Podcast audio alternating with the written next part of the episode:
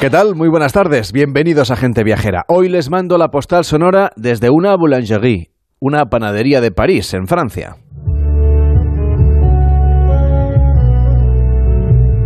Estamos cerca de la Plaza de la République y hemos venido a tomarnos un café con un pao chocolate. Tenemos todo tipo de infusiones en esta panadería. También tienen jarras con bebidas frías, hay chocolate caliente y por supuesto despachan baguettes, la barra de pan francesa que es un símbolo del país y desde esta semana patrimonio inmaterial de la humanidad. Si ayer hablábamos del repique manual de campanas, hoy tenemos que explicar que la UNESCO también ha incorporado a su lista al ron cubano y a las baguettes francesas.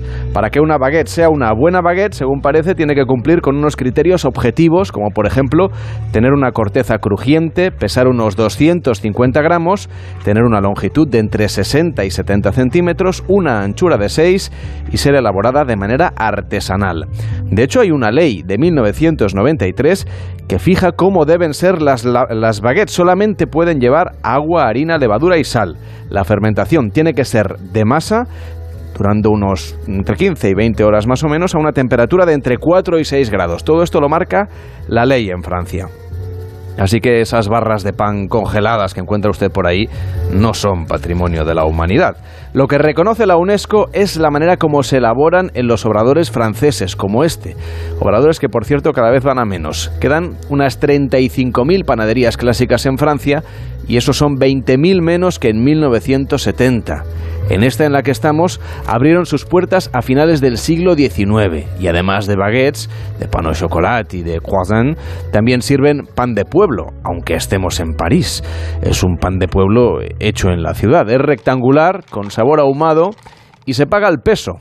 Puede que parezca algo antiguo, como los frisos que adornan las paredes de esta panadería, pero es la manera que tienen los franceses de conservar sus tradiciones. Y todo lo que tiene que ver con la comida, aquí, en Francia, créame, ¿eh? se lo toman muy en serio. Desde París, en una boulangerie, con una baguette bajo el brazo, les mando esta postal sonora para iniciar gente viajera.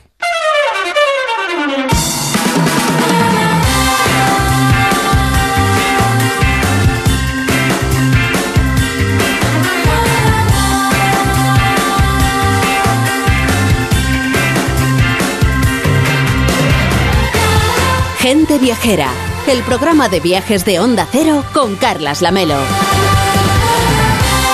A las 12 y 8, las 11 y 8 en Canarias. Hola Víctor Herranz, ¿cómo estás? Muy buenas tardes. Muy buenas tardes, Carles. A ver, te voy a poner un compromiso, así entre el repique de campanas, la baguette y el ron cubano.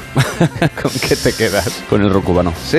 Sí, es el que nos faltaba por contar. Vaya, pues el no lo he elegido para la postal sonora. Solo tenemos dos días de programa. Bueno, a ver, yo Solo- soy muy panero, ¿eh? Yo también, ¿eh?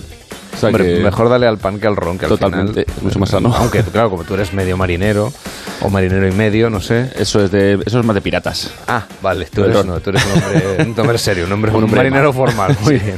Bueno, les vamos a contar que Lonely Planet acaba de dar a conocer la esperada lista Best in Travel, es uno de los clásicos así a final de año, de los mejores destinos del mundo, pero ya para el año que viene, para darnos ideas para el 2023 y lo han hecho a través de una selección de esos lugares donde uno puede comer muy bien, explorar cosas sorprendentes, desconectar, relajarse, conectar, aprender, en fin, lo que es viajar, lo que es el espíritu de gente viajera. Vamos, desde luego a unos locos como nosotros de los viajes no nos pueden regalar nada mejor por, por fin de año. Y la verdad es que, como decías, hay destinos para todos, desde la enigmática pero cercana Albania, que está muy de moda entre los viajeros, la cambiante isla de Jamaica, que siempre, siempre tiene ese atractivo también para los marineros, o los sabores de Lima y Perú, que sabemos que es una de las tierras pues donde mejor se come del mundo. También hay un Manchester renacentista y bueno, pues una lista con muchas opciones para 2023. Claro, son muchísimos los destinos que hay en estas tres listas, podríamos decir, o cuatro listas que aparecen en este Best in Travel, que acabará formando parte de un libro que, que enseguida supongo saldrá a la venta.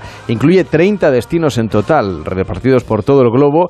Hemos seleccionado algunos para charlar con Nuria Cabrero, que es directora editorial de Lonely Planet. ¿Cómo estás, Nuria? Muy buenas tardes. Hola, buenas tardes, Carlas. ¿Cómo elaboráis ¿Cómo vosotros esta lista de Best in Travel? Bueno, nos lleva unos cuantos meses porque lo hacemos entre bastantes personas, que son los autores de Lonely Planet, también todo lo que somos los, los partners, los editores internacionales y también los viajeros, los viajeros que nos dan pistas sobre las, las posibles novedades para, para descubrir. Entonces, a partir de ahí, eh, lo que se hace es una valoración de cada uno de los lugares, porque es muy importante que, bueno, que sigan un poco los patrones del tipo de viaje que defendemos, que son viajes eh, auténticos, un poco eh, que se puedan realizar de forma, de forma sostenible y luego también para descubrir y, poner en valor lo que son culturas locales y, bueno, y poder hacer nuestros descubrimientos mientras viajamos. A mí me gustaría empezar un poco hablando de, esa categoría de saborear, ¿no? Porque los, viajes hay que saborearlos y al final la gente lo que más les gusta de ir a los sitios es, comer bien. ¿Qué sabores se van a encontrar los viajeros en, Lima? Pues mira, Lima la verdad es que es uno de los lugares que, más destacan eh, actualmente, ya que, bueno, de hecho se trata de la capital culinaria de, América Latina, ya sabéis. ¿Y por qué? Bueno, a ver, allí eh, confluyen numerosas culturas, como es la, indígena, la española, la japonesa, la africana y la china, que lo que han hecho ha sido que, enriquezcan mucho más lo que es la, comida local de allí. O sea, ya sabéis que la comida en, en Perú, si habéis estado allí, forma parte de su identidad nacional, con lo cual eh, esta riqueza es la que, la que sorprende siempre a todos los viajeros que van allí. Claro, además la cocina luego de este país, eh, de Perú, ha llegado a nuestro, a nuestro país con muchísima fuerza. Hay muchísimos restaurantes peruanos donde se pueden saborear. Claro, no es lo mismo que ir a los sitios, que es lo que vosotros recomendáis desde Lonely Planet, es decir, eh, esa orientación personalizada y local para preparar el viaje, para buscar una ruta. Y habéis reconocido también la gastronomía de Umbría, el corazón verde de Italia. De la cocina italiana lo que ocurre es que hay mucha gente que se queda ahí en la pasta y en la pizza, pero luego, claro, cada región tiene sus especialidades. Háblanos un poco de qué se come en Umbría. Pues mira, eh, especialmente lo destacamos por, por ser uno, uno, de los exponentes del slow food, que sabéis que nació, nació en Italia, que se trata de, cocinar sobre todo en base a productos de kilómetro cero, o sea, que sean del lugar, luego también con, con recetas también ancestrales recuperadas, y, bueno, y luego también eh, lo que es... Eh, la experiencia de comer en sí misma, es decir, no ir corriendo, disfrutar de la conversación con los buenos vinos locales, eh, después echarse una siesta, todo esto forma parte del entorno del slow food. Y esto en Perugia, en la capital de Umbría y en todo lo que son las colinas eh, circundantes y en todas las poblaciones de allí es lo que, es lo que se, se valora. O sea que este es uno de los puntos que más hemos, hemos destacado en este caso. Y una guía maravillosa para recorrer destinos bueno, pues tan amplios y lejanos como, como, la, Australia, como la Australia Occidental, que es todo un desafío. ¿Qué nueva perspectiva quiere transmitir a los viajeros que se adentran bueno, en este tipo de, destinos tan grandes? Pues mira, a ver, es cierto que es uno de los destinos más grandes que hemos, bueno, de hecho es el más grande que hemos destacado este año. Eh, allí eh, vive poquísima gente, o sea, parecerá que, que, está, digamos, deshabitado, pero no es así. Eh, y lo que conjuga, digamos, este espacio, sobre todo, es ese paisaje y esa tierra aborigen, porque la cultura, la cultura aborigen eh, está allí desde hace más de 60.000 años que, de que llegaron los británicos y, y, es uno de los puntos que queremos destacar, que es esta combinación entre el descubrimiento de la cultura aborigen junto con ese paisaje magnífico y te diría que no extraterrestre, pero para nosotros que estamos aquí tan en España, que ya lo conocemos tanto, o sea, no tienen nada que ver, tanto lo que son los animales como lo que es la, lo que es la flora. Y, bueno, un poco esta grandeza, eh, cómo recorrerla para, descubrir también eh, estos orígenes, digamos, humanos que, tanto nos sorprenden. Nuria, también lejano, pero diferente y fascinante por otra parte, es Zambia, un país sin litoral del sur de África, con un terreno escabroso, una fauna muy diversa. ¿Qué vamos a poder disfrutar de este país, de Zambia? Bueno, aquí están las conocidísimas cascadas Victoria, o sea, estas no hay que perdérselas. De hecho, proponemos múltiples actividades para hacerlo de una forma eh, más habitual, ¿no? que es, por ejemplo, por el puente del filo de la navaja, que, ya seguramente todos conocéis, pero también puedes ir haciendo puenting para los más avezados. Sí.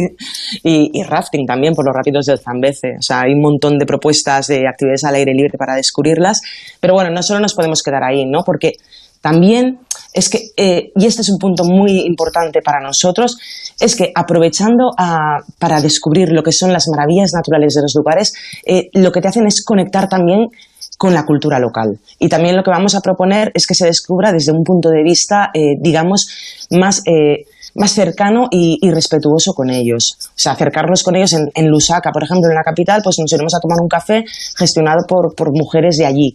O luego también nos iremos a, comprar eh, lo que es eh, textiles eh, que se han hecho allí. O sea, todo esto, y bueno, aparte de sus 20 parques nacionales, no nos olvidemos. Descubrir destinos lejanos y tentadores como los que estamos hablando, pero también hay otros cercanos y únicos a la vuelta de la esquina, como aquel que dice, en la, por ejemplo, la olvidada península de Calcídica, en Grecia. ¿Podemos alcanzar Pues la paz interior en un entorno así como ese de, de, de bosques mediterráneos, aguas turquesas, a escasas horas en avión de nuestro país? Bueno, totalmente. A ver, allí eh, sí que conectas con la naturaleza y con ti mismo, eh, empezando por el Monte Azos. Es un lugar paradigmático, eh, increíble, único. Eh, sí que es cierto que lo que es el recinto del Monte Azos eh, está limitado y vetado para las mujeres, solo pueden entrar hombres y muy pocos, o sea, tienes que pedir permiso, pero en sus alrededores sí que puedes ir. Esta está en una de las eh, serían porque está formada esta península por tres subpenínsulas. O sea si veis el mapa eh, veréis que son como piernas que es como lo llaman los griegos y cada una de ellas son totalmente diferentes. La primera y más mística es esta que te he comentado que de hecho es uno de los tres eh, recintos monásticos más importantes de Grecia. Grecia es espectacular en sí misma todo lo que es la, lo que es el interior lo que es la, no las no las islas lo que conocemos más no como para irte de vacaciones pues Azos estaría ahí. Pero luego también en las otras dos, eh, lo que tienen de maravilloso, que es lo que tú decías, por un lado, son playas increíbles, o sea, que no solo están en las islas, sino también lo, que es en la, en la tierra peninsular.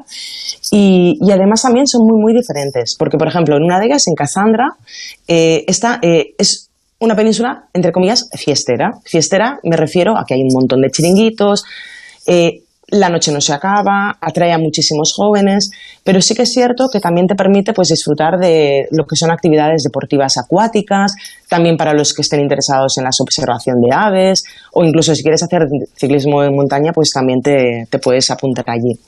Y también eh, la segunda, eh, la que me falta, que sería la Sitonia, esta es más salvaje. Y esta es muy curioso porque es la zona de acampada más extensa de Grecia y en ella, digamos que las familias encontrarán su lugar ideal. Es pues, cierto que también tiene un puntito más salvaje. La verdad es que todas las recomendaciones del Best in Travel son siempre buenísimas y además nos ayudan a salir un poquito de circuito, como siempre ha sido el espíritu sí. de Lonely Planet. Nos quedan muchos otros destinos, pero que la gente los descubra, porque tenéis la lista en, la web de Planeta de Libros y, en, y también en la web de Lonely Planet en España. Y no sé si este año habrá libro en papel. Pues mira, este año no. Vaya. El año que viene sí. sí, porque este lo hemos querido hacer diferente. Hemos querido que fuera mucho más fluido, mucho más digital. Si, os, si entráis en la web, en lonelyplanet.es, en el Best vale. in Travel, que está en nuestra home ahora mismo, lo que descubriréis es que cada uno de estos 30 destinos incorporan itinerarios que han, que han escrito autores locales, eh, personas de allí, y que lo que hacen es hacerte propuestas, digamos, eh, que no las encontrarás en ningún otro lugar. Venga, pues ahí está o la sea, propuesta son, eh, en sí, www.lonelyplanet.es. Gracias, Nuria, por acompañarnos. Que vaya bien. Buenas tardes. Buenas tardes. Gracias a vosotros. Chao.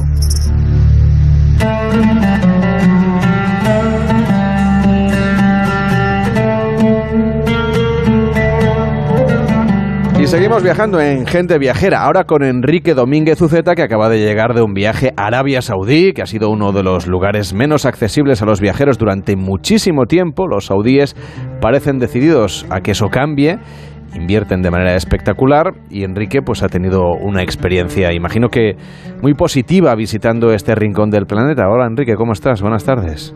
Hola, muy buenas tardes, Carlas. Pues sí, ha sido una experiencia muy interesante porque siempre lo es asomarse a lugares que han permanecido ocultos a las miradas de extranjeros y, y que además pues lo han llevado con orgullo. Y he podido comprobar que los sauditas han tardado en cambiar de rumbo en su política respecto a visitantes extranjeros, pero ahora están decididos a seguir eh, lo que han hecho ya los Emiratos del Golfo y Qatar. Están abriendo sus fronteras al mundo y cambiando la sociedad para bueno pues para abrir oportunidades a las mujeres y a los jóvenes empezaron a abrirse en 2019 empezando a dar visas turísticas pero la pandemia frenó frenó ese avance y ellos siguen decididos a tener nada menos que 100 millones de viajeros en 2030 gracias al plan Visión 2030 2030. Una buena manera de mostrar esa nueva etapa ha sido acoger la edición número 22 de la Cumbre Mundial del Consejo Mundial de Viajes y Turismos, el WTTC, en Riad. Ha sido la, es la mayor organización privada de empresas y agentes del mundo del turismo. Y tú has estado allí. Sí, sí, son esas siglas en inglés del Consejo Mundial, de, Mundial del Viaje y el Turismo y agrupa pues a empresas, a gobiernos, a instituciones, a mm, personas que se dedican al seguimiento, gente de las nuevas tecnologías. Ellos se encargan de elaborar estudios y recomendaciones para liderar la evolución del turismo en el futuro y se han reunido en la capital de Arabia Saudí pues varios miles de delegados de 140 países y, estaba presente allí pues prensa de todo el mundo. Claro, naturalmente gente viajera no podía faltar a un evento que ha sido tan importante por la calidad de los participantes y también por los valores de futuro que van a marcar el camino de esta industria y de este gusto que tenemos por viajar. Pues allí hemos estado tomando nota del estado de la cuestión. Se ha hablado de muchísimas cosas, ha habido muchos paneles, muchas reuniones, muchas mesas redondas. Mm, se han reunido 55 ministros de diferentes gobiernos, entre ellos nuestra ministra Reyes Maroto, 250 directores generales de turismo, 60 embajadores, varios presidentes y expresidentes de países. Ha estado Theresa May del Reino Unido, Felipe Calderón de México.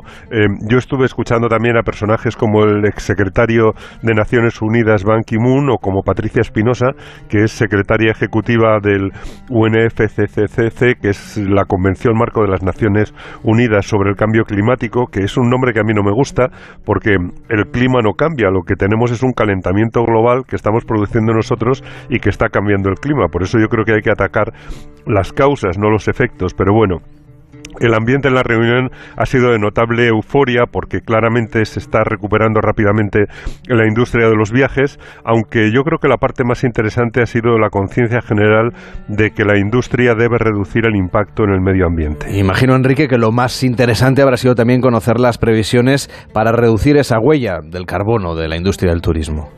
Pues sí, porque mirando, mirando los datos eh, que han aportado, esas cifras que han aportado durante esta reunión, está que las emisiones de gases efecto invernadero del sector en 2019 fueron solo del 8,1 a nivel mundial, cuando por otra parte el turismo pues representa un 10% de, de la actividad eh, y para reducir la proporción pues pidieron regulaciones de los gobiernos para aplicar la tecnología que dicen que ya existe para reducir esa huella. Dijeron que el turismo va a crecer el doble que la economía en el mundo un 5,8 frente a un 2,7%, y a mayor crecimiento, pues está claro que va a haber mayor contaminación, sin duda, pero por eso el único camino yo creo que es el de incrementar la sostenibilidad, en especial por el uso de energías limpias y renovables, eh, básicamente la energía solar y el hidrógeno verde, que yo creo que puede ser el combustible que descarbonice eh, pues buena parte de la industria pesada, la producción de cemento, de acero y de transporte, aunque seguramente pues faltan todavía años para que los aviones vuelen con hidrógeno, que seguramente es lo que reduciría también de manera importante la, la, huella de carbono en la atmósfera. Este es un tema muy serio, la verdad es que debería afrontarse con un compromiso general de todos los países interesados. No sé si has visto cierto aire de consenso o todavía no. Bueno, yo creo que hay mucho consenso por parte de la industria y por parte de los gobiernos, aunque por otra parte, por ejemplo, no había nadie de China en los paneles, había poca presencia de Estados Unidos, pero por parte de los demás sí que ha habido muchísima participación de calidad, mucha presencia también, hay que decirlo, de España y de América Latina. Como te decía, yo creo que la gran figura ha sido Ban Ki-moon, que fue secretario general de Naciones Unidas desde 2006 a 2017 y, me gustó porque fue muy didáctico. Intentó dejar dos ideas claras. La de que los responsables políticos deben explicar la gravedad del calentamiento global para que los ciudadanos eh, tomemos conciencia de la importancia de evitarlo. Por eso yo creo que es un pecado mortal cuando se ridiculiza este fenómeno negativo del calentamiento global que está superando de manera acelerada todas las previsiones que se habían hecho hasta el momento. Claro, Enrique, por eso es importante dar datos, informar con ellos, pero también tomar medidas que sean con concretas. Ese es uno de los temas que habéis abordado en esta reunión.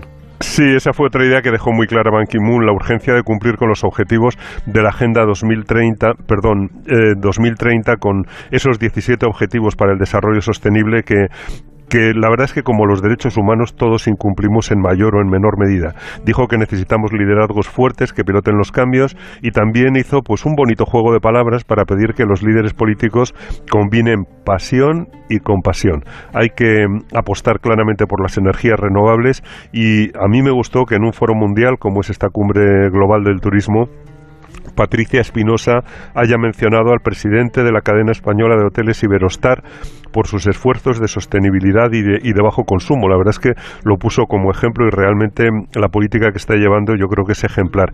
Y no ha sido el único español presente, también han participado en esta cumbre muchos empresarios y nuestra ministra de Industria, Comercio y Turismo, María Reyes Marroto que por cierto no es la primera vez que viaja a Arabia Saudí, ¿no? Ya estuvo en junio con empresarios españoles. Sí, en el foro de inversiones hispano-saudí, eh, yo creo que con lo más granado de nuestras empresas, Acciona, Amadeus, FCC, la constructora, el Grupo Piñero, Renfe, Urbaser, de gestión medioambiental, la idea es que eh, si España es líder mundial en el sector de infraestructuras turísticas, también somos los mejor colocados para ayudar a Arabia a desarrollar los tremendos proyectos turísticos y de crecimiento que han preparado eh, con ese programa que han llamado Visión 2030. En este proyecto, además, está, por ejemplo, esa ciudad lineal que hemos visto en las noticias, ¿no? Entre espejos, y que parece un proyecto casi, casi, Enrique, de ciencia ficción. Sí, yo creo que es una noticia que ha llegado y que ninguno nos terminábamos de creer.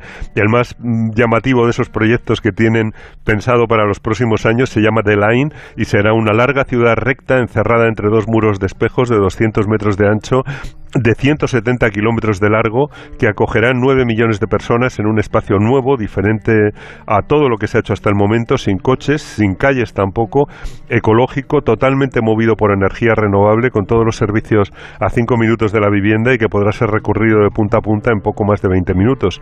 Pero bueno, tienen eh, en Arabia Saudí otros proyectos verdaderamente asombrosos que han mostrado en esta conferencia y que, como te decía, yo creo que suponen una gran oportunidad para nuestras empresas. Y que de hecho tienen todos ellos al turismo en el centro, ¿no? Para ahora había sido un cambio de dirección completamente brusco y además parece que están muy decididos. Sí, se han tomado muy en serio el turismo, pero también la necesidad de diversificar la economía, como antes han hecho los Emiratos del Golfo. Y bueno, tienen prevista una inversión muy importante destinada a turismo. Van a invertir 800.000 millones de euros, que es una verdadera barbaridad. Y Arabia espera con, con estas inversiones mover entre 100 y 120 millones de viajeros en 2030, superando las cifras de Estados Unidos. La verdad es que parece un proyecto de ciencia ficción, pero es posible que se haga realidad. Y quieren llegar a que el turismo suponga un 10% de su economía. Y el emblema del cambio pues son esos proyectos súper ambiciosos. Uno es la nueva ciudad de Neom, que están haciendo ya en el noroeste del país, pegada a Jordania, sobre el Mar Rojo, frente a Egipto y será una ciudad totalmente nueva, innovadora, atendida con energías limpias y renovables, básicamente energía eólica, claro, y energía solar, y funcionará al margen del resto del país con sus propias leyes y, yo creo que es un, seguramente uno de los sitios donde van a ensayar ya una plena convivencia de hombres y mujeres. ¿Y tú crees, Enrique, que el país va a cambiar? Porque parece ser que la mayor parte de la población es gente muy joven, que imagino que pedirá y necesitará esos cambios.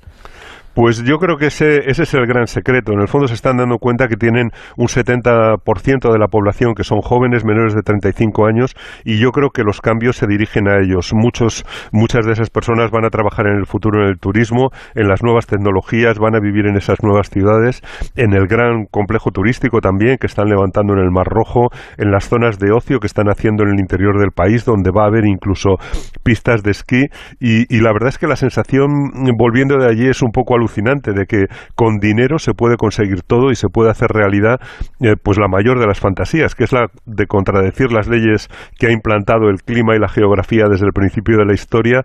Bueno, pues parece ser que con dinero y tecnología todo va a ser posible, pero pero bueno, yo creo que todos vamos a ser en, en, el futuro viajeros, vamos a visitar ese país desconocido hasta el momento y los viajeros que lleguen a Arabia pues no deben esperar solamente esas imágenes del futuro, sino que tienen también mucho patrimonio antiguo, son tierras habitadas desde el origen de los tiempos, tienen sitios en la lista de la UNESCO como el sitio arqueológico de Ali Madain Saleh con los restos de la civilización nabatea mejor conservados al sur de Petra o el distrito de Adiriyah que es una ciudad cerca de Riad donde se sitúa el origen de la familia real saudita y que fue capital de la primera dinastía saudita en el siglo XVIII. Pero bueno, yo creo que, que tendremos ocasión de hablar muchísimo de Arabia Saudí en los próximos años y yo invito a todo el mundo también a que, a que mire y a que investigue qué es lo que están haciendo porque mm, viniendo de allí sí queda la sensación de que aunque tienen muchísimas cosas por cambiar, se lo han tomado muy en serio. Pues esta semana ha estado Enrique en Arabia Saudita y lo ha contado aquí en Gente Viajera, claro que sí, que tengas una feliz tarde. Por cierto, que no nos vamos a ir muy lejos porque nos vamos a Qatar y hablando de tecnología nos vamos a ir en un taxi volador. ¿Qué te parece?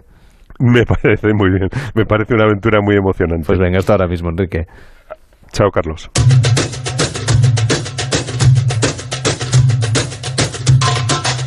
Porque claro, ¿quién no ha soñado alguna vez con coches voladores? ¿Alguna vez ustedes han imaginado desplazarse por la ciudad a bordo de un taxi aéreo? Esto que suena muy del futuro, como lo que nos contaba Enrique, está más cerca de lo que creemos, porque el futuro en realidad ya está aquí, está pasando ahora en el Mundial de Qatar y además está pasando con sello español gracias a dos firmas del grupo Globalia que se llaman Next North y Blue Nest. Su directora general es Gema Ferrero. ¿Qué tal? Muy buenas tardes.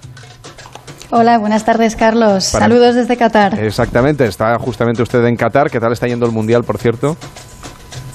Bueno, de momento bien. Parece que España está sobreviviendo a duras penas, pero de momento contentos que seguimos aquí participando y además con marca española con taxis aéreos. Pues vamos a contar exactamente cómo es un aerotaxi, qué ventajas tiene, cómo funciona.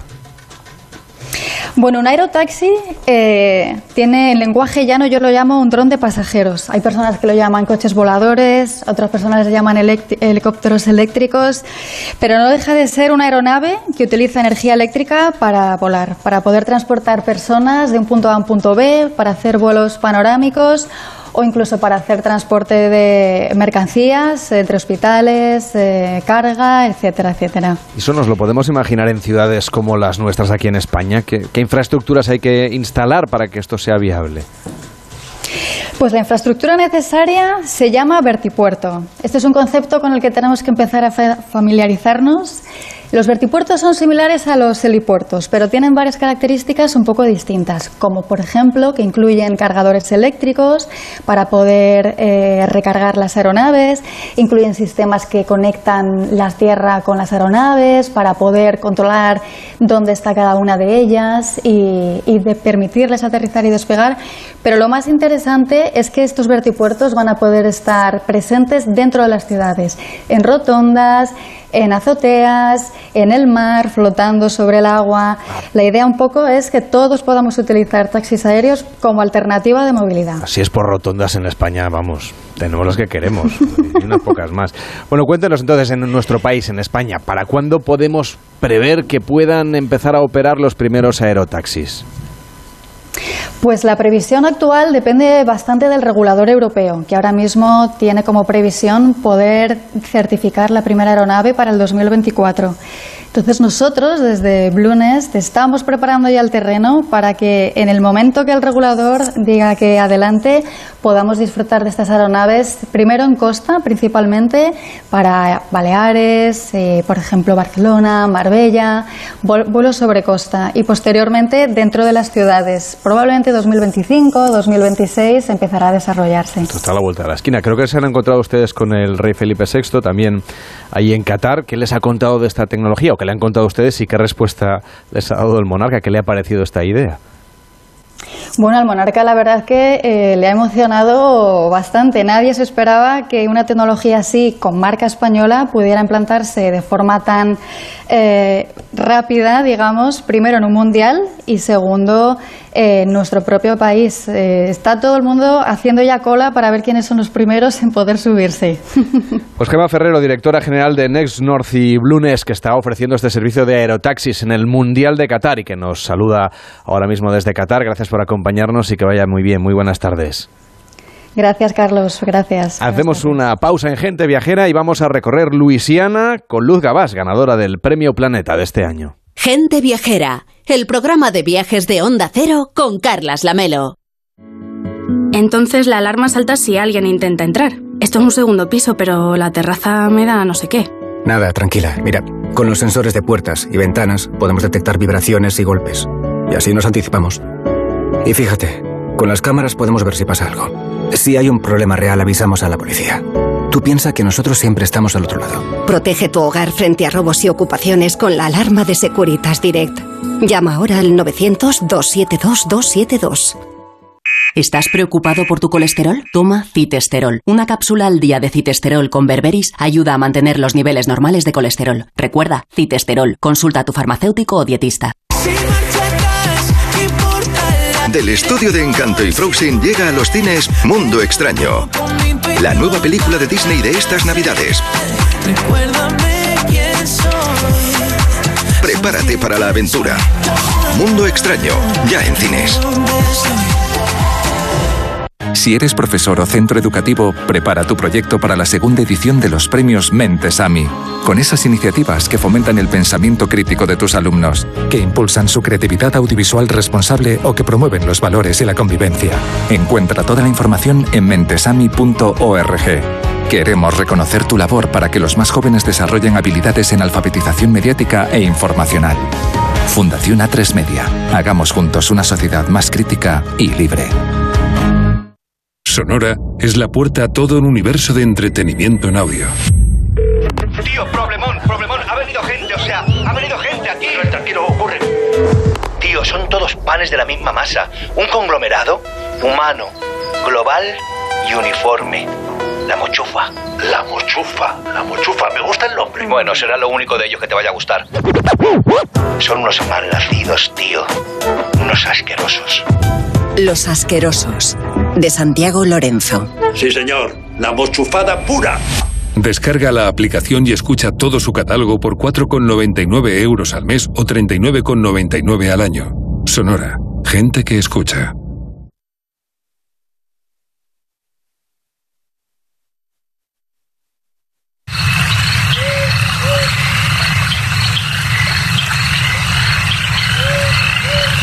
Los terrenos pantanosos como este en el que estamos siempre tienen un punto inquietante. Cualquiera que se acerque comprobará que la inestabilidad del terreno se traslada un poquito al alma. A poco que observemos el paisaje, pues lo notamos casi en nuestra manera de pensar, de sentirnos. Estamos cerca del lago Bourne, entre la desembocadura del río Mississippi y Nueva Orleans. Hemos viajado hasta aquí en el espacio, pero también en el tiempo. Estamos a finales del siglo XVIII, en la época en la que se ambienta la novela Lejos de Luisiana, la obra ganadora del Premio Planeta de este año. Estamos rodeados de agua, de cipreses, aquí viven ranas, ya lo pueden escuchar de fondo, también hay mapaches, pero cuidado, también hay caimanes y culebras. Y los cimarrones, que son los esclavos rebeldes.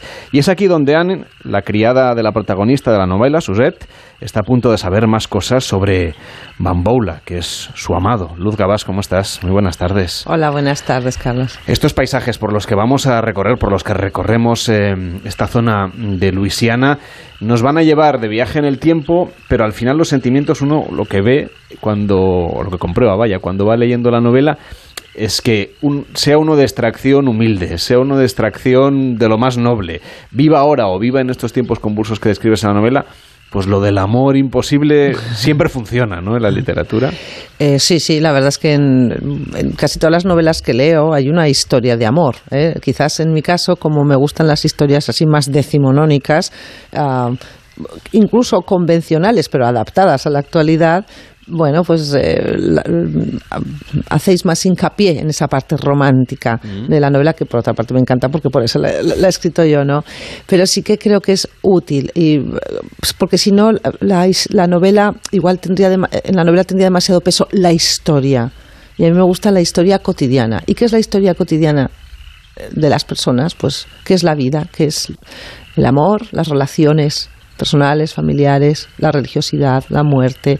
Bueno, pues son clásicos de temas de la literatura. Y también cómo se relacionan estos personajes, los que conviven en la novela, que tienen todos obviamente su historia, sus particularidades, pero una extracción social que de alguna manera delimita su comportamiento y la manera como se entrecruzan, aunque, aunque luchan, ¿no? Mm. Contra estos clichés sociales. Eh, claro. Eh, Iscate, que es el protagonista masculino, es un nativo americano, está muy vinculado a la, al territorio y a la tierra. Él tiene que ser un personaje que sufra por lo que le va a suceder a esa tierra, porque él ya prevé qué es lo que va, va, a pasar. Y todos conocemos cómo termina la historia de los nativos americanos. ¿no? En el caso de Susette, que es un personaje inicialmente más alegre, más curioso, pues una jovencita de una ciudad en ebullición, donde se ve que ahí ya, bueno, pues puedes ir a mejor, eh, su padre es un comerciante rico y puede eh, ascender socialmente y es lo mismo que desea para sus hijas. Bueno, pues efectivamente en cada lugar de la novela, cada personaje es diferente según donde ha nacido. Yo soy un poco determinista, lo reconozco. Creo que condiciona mucho el lugar donde has nacido para que veas las cosas de una manera u otra. No es lo mismo tener una relación directa con la montaña, por ejemplo, de donde provengo yo, que haber nacido al lado del mar. Aunque ahora me he acordado que Víctor Hugo decía que el mar y la montaña hablan al mismo lado del espíritu. Es cierto, pero aún así yo creo que conforma diferentes personalidades. Claro, Iscate no es alguien cualquiera, es además mm. el hijo del jefe de la tribu, que eso también le da un protagonismo especial, lo que diga, lo que haga, mm. el amor que, mm. que experimente, determina un poquito ¿no? cómo le van a juzgar sus semejantes. Eh, para él es un dilema vital a tener que elegir entre seguir siendo un guerrero cascasquia con poco por lo que luchar o abrir los brazos y adaptarse definitivamente a la civilización, y más cuando entrega su corazón a una criolla francesa. Eh, esta historia surgió de una leyenda, una leyenda cascasquia en la zona del país de los Illinois, y precisamente era el hijo de un guerrero que se enamora de la hija de un comerciante, y huyen, los pillan ah, y a él lo matan. Entonces, antes de morir lanza una maldición. De hecho, lo atan a un tronco y lo lanzan a río abajo y fallece. Ese fue el origen de, la historia que vertebra lejos de Luisiana, con estas diferencias, bueno, pues de, mil kilómetros desde el delta del Mississippi hasta el país de los Illinois. Estábamos hablando de este paisaje al que nos hemos no sé, nos hemos ido a través de la novela ¿no? y a través de la radio, porque mm, hablaba de este, de este terreno pantanoso, un poco también sus relaciones, su forma de vivir es un poco una metáfora ¿no? de lo que le sucede, que están como en, un momento de mucho cambio, como cambia el agua en lugares pantanosos como este. ¿no? Incluso a veces la que se queda ahí como trabada se acaba emponzoñando es que como toda la acción sucede río abajo, río arriba del Mississippi, mm. hay, hay muchos eh, paisajes. Digamos que las zonas pantanosas son las más cercanas, digamos, eh, estarían al sur, pero luego son zonas de praderas y de grandes bosques. Pero sí que el símbolo de toda la novela es el ancho río Mississippi que fluye muy manso y con esos meandros, ¿no? Como es la vida, ¿no? Mm. Te lleva por aquí, por allá, pero que de repente se desboca y lo inunda y lo destroza todo a su paso. Una de las, yo creo que la palabra que más se repite en la novela quizás es inundación, inundación, mm. porque no solo el, río, el Mississippi, también sus afluentes, ¿no? yo digo, pues ya lo sabían, porque construían tan cerca del río, ¿no? Porque es que cuántas veces en un asentamiento terminan de construir, inundación, se llevan todas las viviendas, vuelta a empezar. Claro, estaban siempre apartándose de, del río, viviendo del río y apartándose de él. Para los protagonistas que venían de Europa era una manera de vivir completamente distinta, ¿no? Me hubiese gustado tener más, no, no más tiempo ni más extensión. Creo que eh, Lejos de Luisiana está en su justa medida, pero sí que soy consciente que podría haber tenido un protagonista colono, malagueño o de Canarias, que fueron los que crearon estos cinco asentamientos de, Luisiana, pero yo creo que ya, se me iba. Sí que están, hay una escena en la que la protagonista los ve llegar. Muy difícil. A ver, llegaban familias, les daban una carreta, utillaje, un buey, algunos animales, simiente, y venga, río arriba, a buscar un emplazamiento donde crear una población española, porque estoy hablando de cuando llegaron los españoles, tenían los gobernadores la obsesión de poblar ese inmenso territorio tan despoblado. Bueno, pues qué fortaleza para llegar sin nada, construir una vida, perderla y volver a empezar a perderla, o por las inundaciones o por las enfermedades. A mí me parece una vida muy dura. Hay una parte de esta historia, tú has escogido un territorio en un periodo determinado de transición, en un momento, en un momento histórico, un, territorio que fue cambiando de manos muchas veces. Es una historia seguramente aquí en España poco conocida. No sé si nos podría recordar un poco el contexto y qué ocurre con este territorio que, que compran, que venden, que conquistan, que, vuelve unas manos a otras. Sí, yo creo que se conocen los titulares de la Luisiana fue española igual que fue la mm. Florida, igual que pero eh, en la novela, que está dividida en cuatro partes, curso alto, medio, bajo y mar, se corresponde con los cuatro momentos históricos más importantes. El primero es la cesión de Francia a, España, del inmenso territorio de Luisiana que llegaba desde el Golfo hasta Canadá, desde el Golfo de México hasta Canadá y al oeste no se sabían muy bien los, los límites. A esta cesión, firmada en 1762, efectiva en 1763, pero real, los españoles no llegaron hasta 1766 porque las noticias iban pues lentas, como podemos Y viajar no era, tan pues, rápido como ahora. Exactamente. Bueno, pues cuando llegaron los españoles a tomar posesión de su territorio, se encontraron con ah, el rechazo frontal de los criollos franceses que se levantaron en armas y echaron al primer gobernador, pero todos a una. Esto es muy desconocido. O sea, realmente no se ha estudiado, está en documentos históricos, pero, pero no se sabe, ¿no? Que llegamos y dijeron ni hablar, fuera el primer gobernador. Ah, el segundo gobernador llegó con 2.000 soldados y tomó posesión del territorio y se acabaron las ah, rebeliones. Em, hubo muertes, a mí me pareció pues sí muy traumático porque es de esas situaciones en las que se cuestiona pues la lealtad ¿no? de, y, la obligación de elegir cuando a veces no quieres elegir en qué bando estás. Eh, esto es lo que se desarrolla en esa parte. Eh, por simplificar, en las siguientes partes van creciendo los personajes y el foco histórico importante será después la independencia de las 13 colonias eh, norteamericanas que formarán los Estados Unidos. Y allí, bueno, Luisiana, que era español, pues también tuvo su papel. Y ahí destaca la figura de Bernardo de Galvez, porque fue, eh, bueno, eh, ya lo había hecho su antecesor Luis de Unzaga, Unzaga pero ayudaron a los norteamericanos, pero de manera encubierta, es decir, no podían abiertamente decir que estaban ayudando a unas colonias a independizarse teniendo como tenían todo el imperio en, Latinoamérica. Y bueno, entonces es el segundo contexto. Y lo que hacen es, aprovechando que España declara la guerra a Inglaterra, ¡pum! indirectamente ayudan a las colonias. Eso afecta a las lealtades con las ah, tribus nativoamericanas, que es el tercer bloque, digamos, importante de la novela. ¿Quién va con quién y por qué? esto ya lo descubría el lector, básicamente aquellos que fueron fieles a fieles, mm, no fieles, los indios elegían, los nativoamericanos elegían su, la, amistad ¿no? con quien querían. Eh, los franceses les parecían poco peligrosos porque no eran muchos, entonces no suponían una amenaza y les pareció que también los españoles eran pocos, no suponían una mesa y por eso mantuvieron buenas relaciones algunos. Otros, evidentemente, eh, mantenían sus alianzas con, los ingleses. Y por último, estaría la, la Revolución Francesa en Francia. Eh, los personajes se mueven, no están siempre en Luisiana, viajan a, España y en España afecta a los. Mm, aquellos personajes de origen francés les afecta directamente el hecho de vivir en Francia cuando se desata la Revolución Francesa.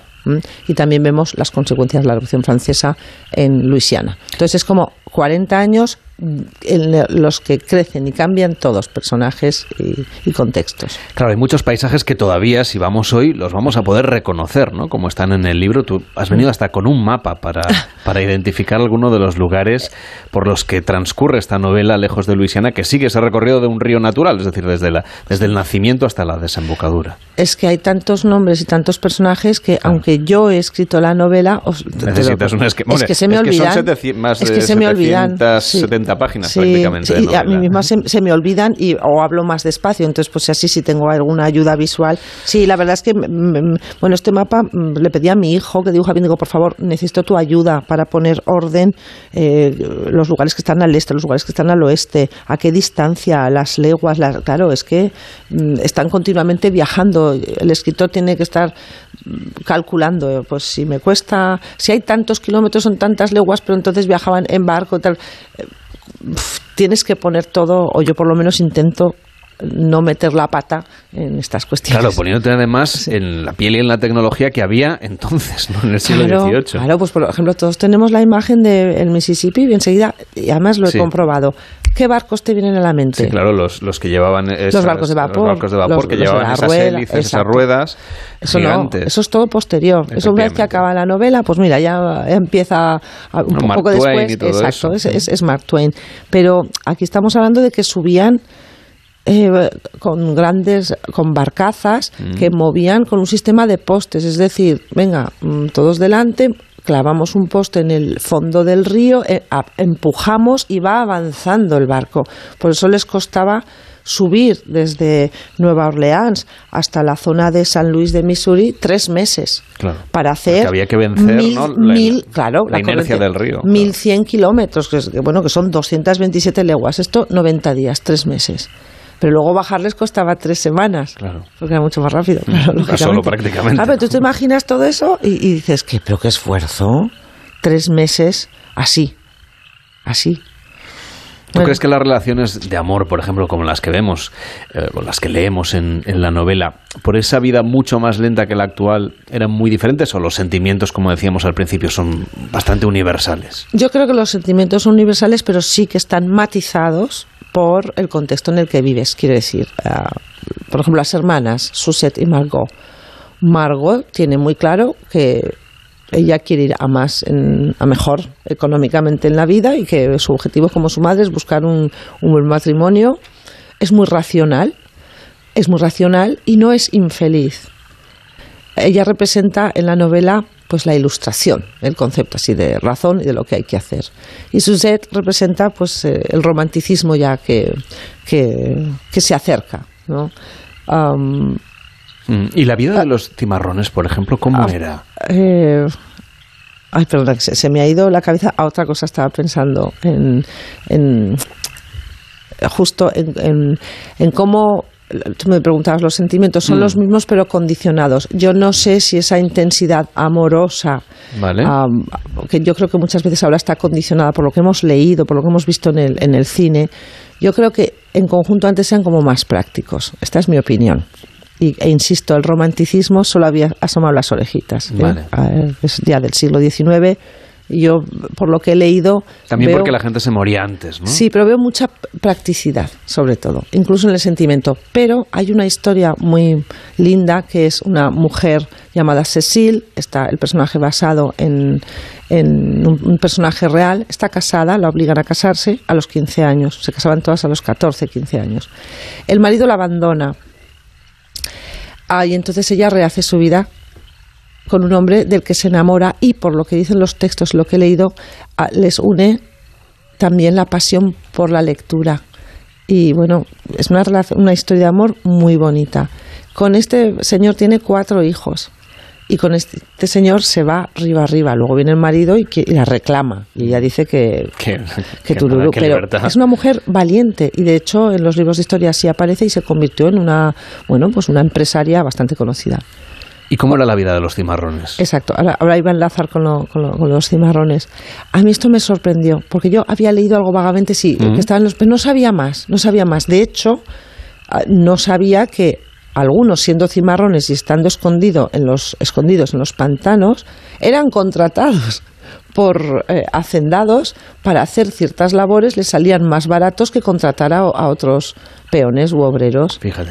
O sea, que era, sabían que había cimarrones. O sea, entonces me, me parecía, digo, bueno, pues... Pero esa doble moral todavía existe hoy en día en muchos sitios. Sí, sí, sí, sí, sin, sin du- sin duda, pero a ver, eh, imagínate, te, te- te huyes, te escapas. Hay unas leyes que dicen el que ayude a uno que Sí, se escape, pues eso. tal. Vives en unas condiciones mm, Terribles. terribles, desde luego espantosas para la salud, muchísima humedad, animales peligrosos comiendo lo que podían, pero preferían ser libres y vivir así en esas condiciones que, que- que permanecer con sus, con sus amos. Pero a la vez tenían gente que les ayudaba, les llevaba comida y bueno, y también he leído en muchos textos que aquellos que tenían esposas, pues oye, cada X, pues la esposa aparecía embarazada de su marido cimarrón, o sea que mantenían relación y se seguían viendo, Y ¿no? buscaban la manera de encontrarse, ¿no? Lo descubres, en- lo es. describes en el libro a través de intermediarios. Así siempre. Muy romántico también, aunque no llegara al romanticismo. Sí, eh, duro. Yo lo veo sobre todo duro, claro. muy duro. O sea, yo la sensación que tenía cuando leía para escribir Lejos de Luisiana era la extrema dureza en todo, en todo. Es que cada Lo del río es, un, es, un, es una imagen muy es una potente. imagen, o sea, el lío va, va lento, va lento, vas aguantando, vas aguantando y de repente Lejos de Luisiana, así se llama la novela que ha ganado el Premio Planeta de este año. Enhorabuena, Luz Gabás, por este premio y por esta novela. muchísimas gracias. Buenas Espero tardes. que os guste. Buenas tardes. En Onda Cero, gente viajera. Carlas Lamelo.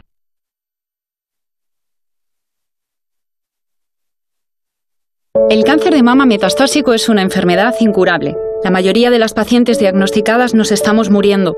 Y esto duele. Ponte en mi piel. Porque yo antes era como tú, y tú mañana puedes ser como yo. A pesar de esto, amo la vida. La vida mola. Danos vida. Hazte socio. Cancermamametastásico.es al norte de la provincia de Teruel se encuentra la comarca del Bajo Martín. El carácter acogedor de su gente, su historia, monumentos y sus espacios naturales invitan a ser un destino turístico preferente. Comarca del Bajo Martín, un lugar para sentir. Con el frío, los huesos me avisan de que voy cumpliendo años. Toma Flexion Articulaciones. Flexion con manganeso contribuye a mantener los huesos en condiciones normales. Flexion Articulaciones, de Pharma OTC. ¡María! ¡Ya traigo la cesta a la empresa! Cae para acá, a ver qué viene. Mira, mira. Mm, ron fuera, peladilla fuera, que no las quiere nadie, no sé para qué hay. Champán. ¿Pero qué buscas? ¿Dónde está? Pues está haciendo todo. ¡Ay, señor, señor, que aquí está! Ni peladilla ni turrón. Tujamondirecto.com 984 1028 tujamondirecto.com Ahora sí que es Navidad. Las noticias recientes nos dan pocas alegrías. Aún así, debemos disfrutar de la vida. ¿Ansiomet te puede ayudar? Ansiomet con Crocus Atibus mantiene tu ánimo positivo. Ansiomet de Pharma OTC. ¿Tiene tu empresa una iniciativa de voluntariado o quiere participar en un proyecto de acción social? Forética, en colaboración con A3 Media, organiza Give and Gain, la Semana de la Acción Social y el voluntariado de la empresa. Del 12 al 20 de diciembre, entra en forética.org e inscríbete. La oportunidad de mejorar la calidad de vida de las personas en tus manos. Únete. Entonces la alarma salta si alguien intenta entrar. Esto es un segundo piso, pero la terraza me da no sé qué. Nada, tranquila. Mira, con los sensores de puertas y ventanas podemos detectar vibraciones y golpes. Y así nos anticipamos. Y fíjate, con las cámaras podemos ver si pasa algo. Si hay un problema real, avisamos a la policía.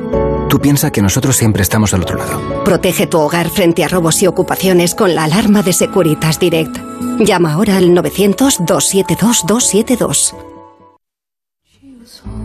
She was one when she was out. She was a tiger, and the tiger in the wild is not tied to anyone. En Onda Cero, gente viajera, Carlas Lamelo.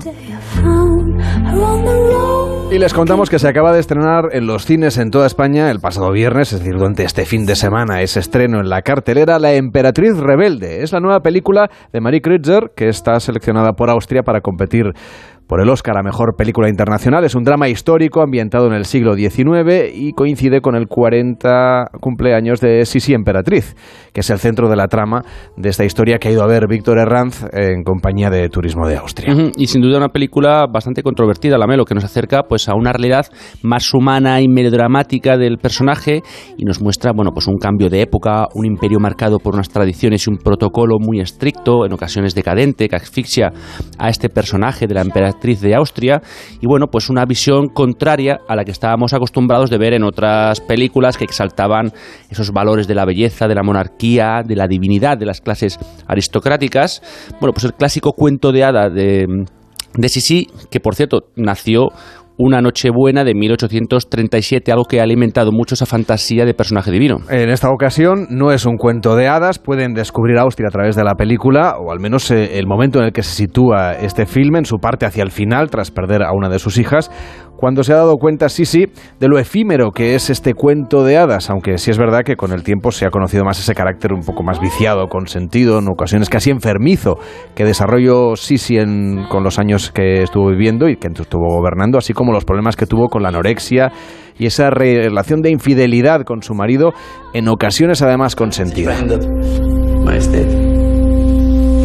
Ich war viel an der frischen Luft. Y justamente en este clip que estamos emitiendo en lengua original, pues aprecia a una Sisi vestida de emperatriz, pero muy desganada, fumando, se le acerca al marido, tira el cigarro al suelo, eh, le echa la culpa a una de las criadas, el otro se queja del olor a tabaco. Bueno, pues se la ve que no le interesa para nada la vida palaciega. Oye, ¿qué paisajes podemos ver de Austria en esta película? Pues a ella, como le gusta mucho montar a caballo, pues se ven estos, estos grandes prados, bosques y fincas, tanto de Austria como de Hungría y también de Inglaterra, esos colores del otoño, del invierno, la nieve, eh, las constantes bastantes nieblas. Bueno, pues está ambientada en esa época, otoño-invierno, y se, aprecia ese estilo decadente, ¿no? un poco del, del centro norte de Europa. La película se llama La Emperatriz Rebelde y es una manera de viajar a Austria que les hemos cantado aquí en Gente Viajera. Ahora llegan las noticias a la sintonía de Onda Cero y a la vuelta nos vamos a Budapest, saboreamos uno de los mejores panetones del mundo y viajamos a Kioto. Hasta ahora mismo. La 1.12 del mediodía en Canarias.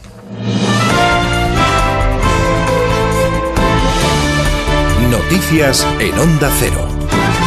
Buenas tardes. Expectación este domingo en torno a la reunión de este mediodía en Viena de los ministros de Energía y Petróleo de la OPEP, donde analizarán medidas como el tope al precio del crudo ruso de 60 dólares el barril, fijado por la Unión Europea, que ha sido valorado por Rusia como una decisión inaceptable y respondido con el anuncio de un corte de suministro a Europa. Las autoridades de Moscú adelantan que cortarán las exportaciones a aquellos países que apliquen el tope. Y pendientes también en el exterior a esta hora del volcán que ha entrado hoy en erupción en el este de la isla isla de Java, en Indonesia, arrojando una nube de ceniza de 15 kilómetros hacia el cielo y obligando a la evacuación de casi 2.000 personas.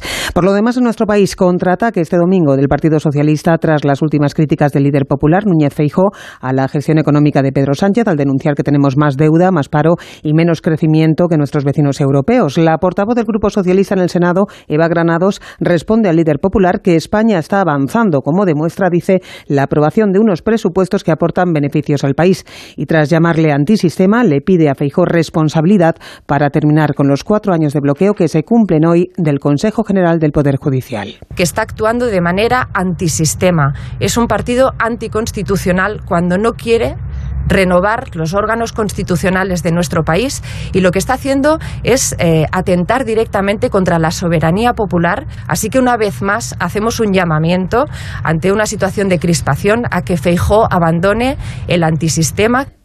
El presidente del Partido Popular, Núñez Feijó, participa a esta hora en el Congreso del PP de Navarra. Será el encargado de clausurar en unos minutos este encuentro en el que se nombra presidente regional del partido a Javier García, único candidato Pamplona. Milagros Bidondo.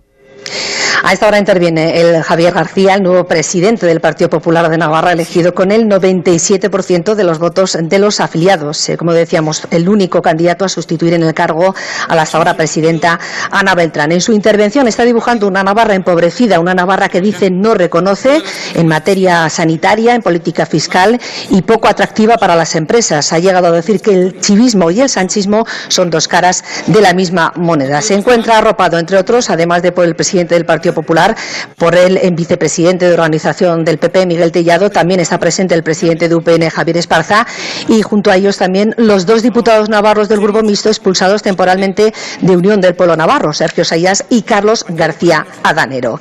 Como decíamos, también la intervención del líder, de Alberto Núñez Feijó, para clausurar este octavo congreso, tomará la palabra tras Javier García, al que vamos a escuchar en directo. Quiere ni debe Aquí somos soñadores. Sí, somos soñadores. Soñamos con que Navarra vuelva a convertirse en lo que fue, Sonido en directo del acto de los populares esta mañana en Pamplona, a la espera de que comience la intervención de Núñez Feijó, que les ampliaremos a partir de las dos de la tarde. Continuamos ahora contándoles el acuerdo cerrado recientemente entre España y Marruecos para la contratación de más de un millar de mujeres marroquíes para la campaña de recolecta de fruta nueva, una colaboración que se reactiva tras el parón de la pandemia. Corresponsal en Rabat, Antonio Navarro. Un total de 1.340 mujeres marroquíes trabajarán a partir del mes de febrero próximo por primera vez en la recogida de los frutos rojos en la provincia de Huelva. Se sumarán a las repetidoras contratadas por las empresas asociadas a la patronal para participar en la campaña del año que viene. Es el resultado de las gestiones llevadas a cabo durante los últimos días en Marruecos por parte de representantes de Asaja en Huelva. El proceso de selección de estas trabajadoras en el país magrebí, recordemos, quedó suspendido en los últimos tres años por mor de la pandemia y de la crisis diplomática entre España y Marruecos, resuelta con el giro del gobierno de Pedro Sánchez en el Sáhara Occidental. Noticias del deporte con David Camps. La selección española pasa página después de la derrota ante Japón y solo piensa en el choque de los octavos de final del Mundial ante Marruecos, equipo de enviados especiales a Qatar. Fernando Burgos, buenas tardes. Buenas tardes, David. Desde Doha, Rodri Hernández, el mediocentro del Manchester City, que Luis Enrique ha utilizado como central diestro los tres partidos, ha analizado la situación de España tras la derrota ante Japón y en vísperas de medirse a Marruecos el martes, para decir que el equipo ha aprendido la lección del otro día, que debieron arriesgar menos, pero que fueron solo 10 minutos de colapso y que no hay tanto que mejorar, que sintió pánico tanto él como sus compañeros en los tres minutos que estuvieron eliminados, pero que no cambiarán su filosofía y la forma de jugar. No, nosotros no tenemos miedo al fracaso. Tenemos ambición, ilusión y ganas de, de seguir en este mundial, que queremos seguir todos los días que, que, podamos y ahora tenemos un partido maravilloso por delante en el que esperemos que todos los españoles disfruten de un, de un buen juego y de una victoria de España sin miedos, eh, con ganas y con ambición de, de, que somos capaces de poder ganar. Esta mañana la selección volvió a entrenarse tras el día de descanso de ayer sin David Raya ni César Apilicueta, que es seria duda para los octavos de final contra Marruecos. Dos posibles rivales de España en unas hipotéticas semifinales afrontan esta tarde sus choques de octavos de final. A las 4 Francia-Polonia, a las 8 Inglaterra se enfrenta a Senegal. El seleccionador inglés Southgate elogia al combinado africano. Sabemos que estamos hablando del campeón de África, una selección con mucho orgullo, con jugadores con mucha experiencia. Tiene jugadores con talento individual, una buena estructura. Y además hay que reconocerlo, tuvieron mala suerte. En Rusia quedaron eliminados en la primera fase. Países Bajos y Argentina ya están en los cuartos de final y al margen del Mundial en la décima jornada de la Liga Endesa de Baloncesto, dos partidos esta mañana en juego Girona-Breogán en el segundo cuarto 27-29. Comienza a esta hora el Tenerife Fuenlabrada por la tarde, Basconia-Murcia, Real Madrid-Valencia y Granada-Betis. Destacar la derrota anoche del Barcelona ante el Obradoiro y la victoria del Unicaja ante el Zaragoza que le sitúa tercero en la clasificación. A las dos, la una en Canarias, toda la información del día de España y del resto del mundo contada por Juan Diego Guerrero en Noticias Fin de Semana. Les dejamos ya con gente viajera. Este domingo, nueva cita con los octavos de final del Mundial en Radio Estadio. Desde las 3 de la tarde, dos de las favoritas a seguir su camino hacia la final, Francia-Polonia e Inglaterra-Senegal, con la última hora de España y del resto de selecciones que continúa en el camino hacia la final. Y como siempre, pendientes de lo que sucede en los campos de Segunda División y la Liga ACB. Este domingo desde las 3 de la tarde, vive el fútbol en Radio Estadio con Edu García. Te mereces esta radio. Onda Cero, tu radio. Nuestro sueño siempre ha sido mejorar la salud de las personas. Gracias a la inteligencia artificial lo estamos haciendo. Somos de la generación de los que sueñan y hacen. Con los fondos de la Unión Europea, miles de sueños como el de Raúl y Josefa de la Fundación Canaria de Investigación Sanitaria se están haciendo realidad. Entra en plan de recuperación.gov.es y haz el tuyo posible. Gobierno de España. Las noticias recientes nos dan pocas alegrías. Aún así, debemos disfrutar de la vida. ¿Ansiomet te puede ayudar? Ansiomet con Crocus Atibus mantiene tu ánimo positivo. Ansiomet de Pharma OTC. La mejor ficción también se escucha. Este viernes llegaron a la Tierra los supervivientes del proyecto colonizador Mars 3 después de 254 días de ocupación de la primera colonia en Marte. La catástrofe de la Estación Espacial Mars 3, financiada con capitales privados de prima del multimillonario Aaron Forbes, resulta un duro revés para el proyecto de colonización extraterrestre. ¿Qué pasó allí? La gran pregunta. ¿Qué pasó realmente allá arriba? Retornados. Descarga la aplicación de Sonora en tu móvil y disfruta de grandes producciones en audio por solo 4,99 al mes. Tienes 15 días de suscripción gratis. Sonora, películas, series y documentales para la gente que escucha.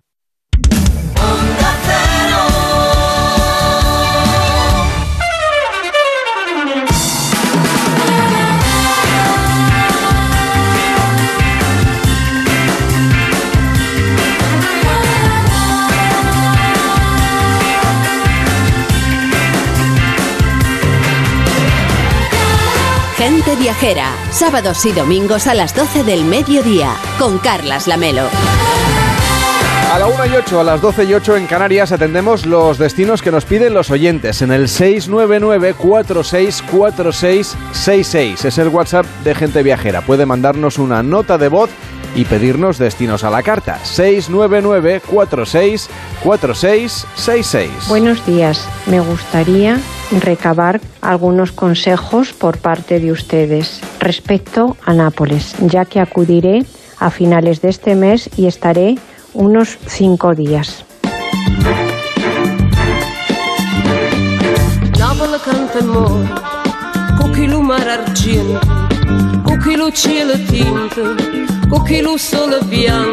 Recuerda el WhatsApp de Gente Viajera 699464666 hoy para hablarles de Nápoles, fundada por los griegos en el siglo VIII a.C.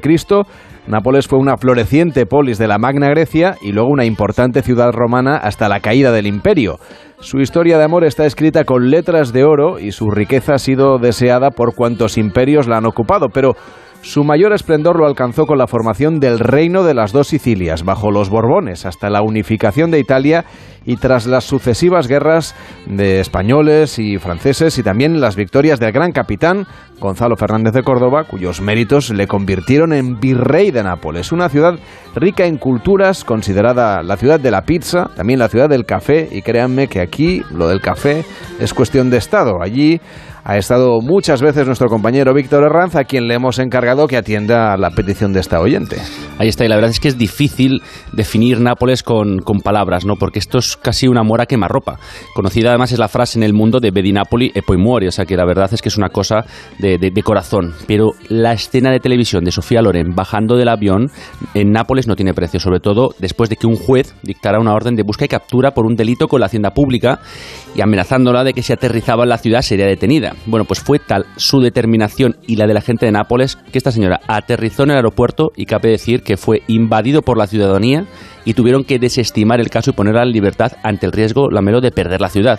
O sea, que es que ese amor de los napolitanos por su tierra y por aquellos que le procesan amor es una locura. Es como el café, que también, como decías, es una religión. ¿no? Aquí, por ejemplo, el mejor café, que es el del Profesore, que está al final de calle Toledo, es una auténtica obra de arte. Ahí es donde está justamente el barrio español y la verdad es que no se andan con tonterías. Ahí el café tiene que ser de una manera específica, que es el café napolitano, y, bueno, es, ese café fuerte de, fuego, ¿no? De, esa tierra entre el Vesubio y los campos Flegreos, que es otra zona volcánica y que marca mucho pues el, carácter de sus gentes y de, y de sus príncipes, ¿no? Como, como, como el gran Totó.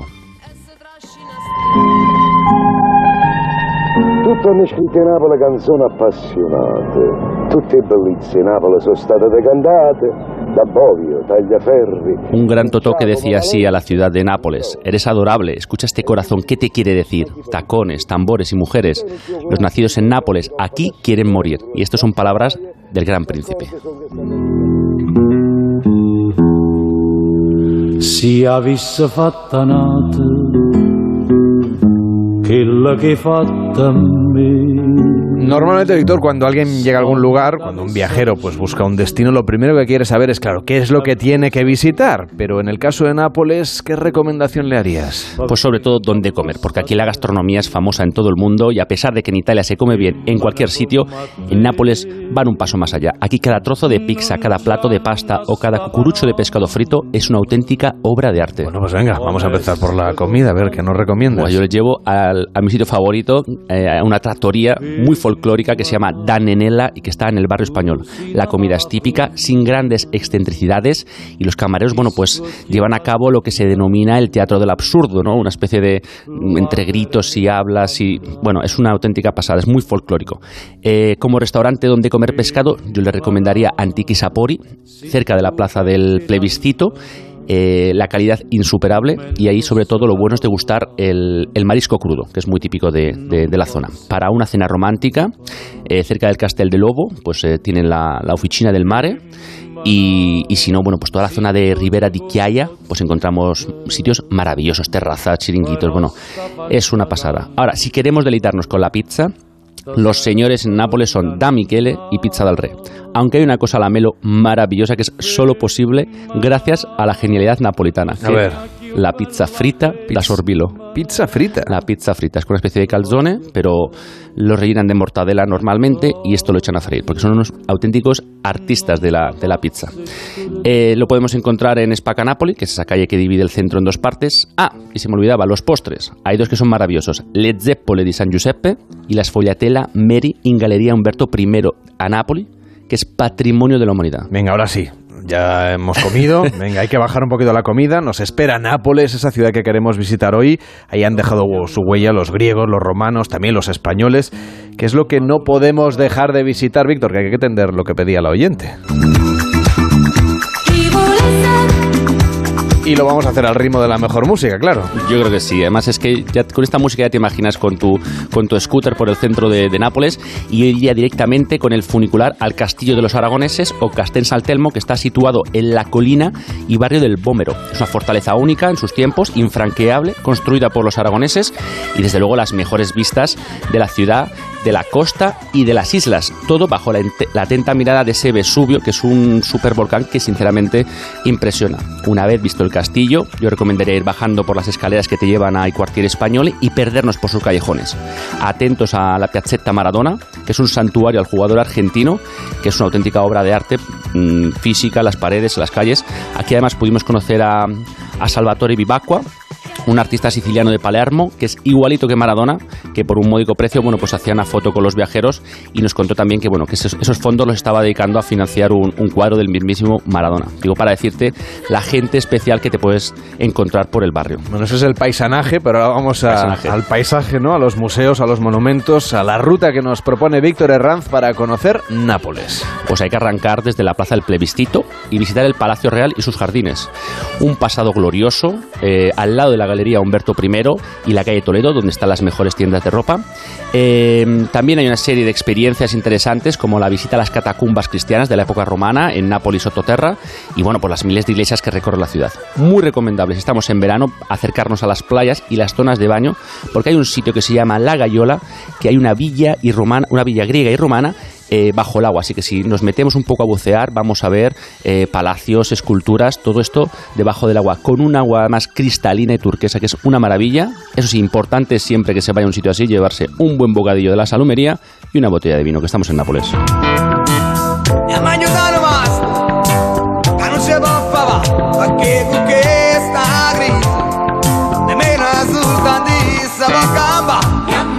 Claro, Nápoles es una ciudad con una animada vida callejera, como nos está contando Víctor Herranz, pero también nocturna, ¿verdad? Desde luego hay un montón de sitios, de garitos, de coctelerías. Eh, son unos artistas también con el hecho de, los cócteles y hay un montón de también de, artistas callejeros, como comentabas, eh, que en cualquier esquina, bueno, pues te deleitan eh, pues con una tarantela napoletana, un juego de las tres cartas, que no es recomendable, y bueno, pues una exposición de, de grafitis o libros, o bueno, hay siempre alguna performance en medio de la calle y, los, y sobre todo por los alrededores de, de Spaca Napoli.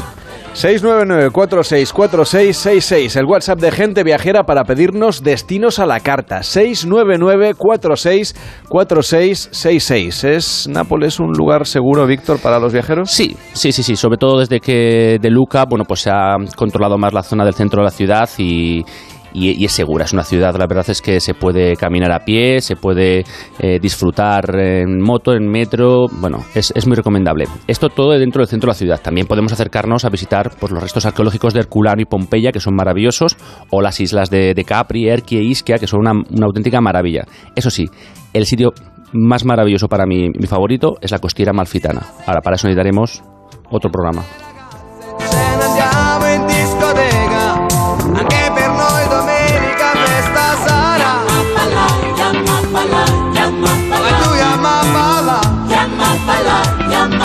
En Onda Cero, gente viajera, Carlas Lamelo.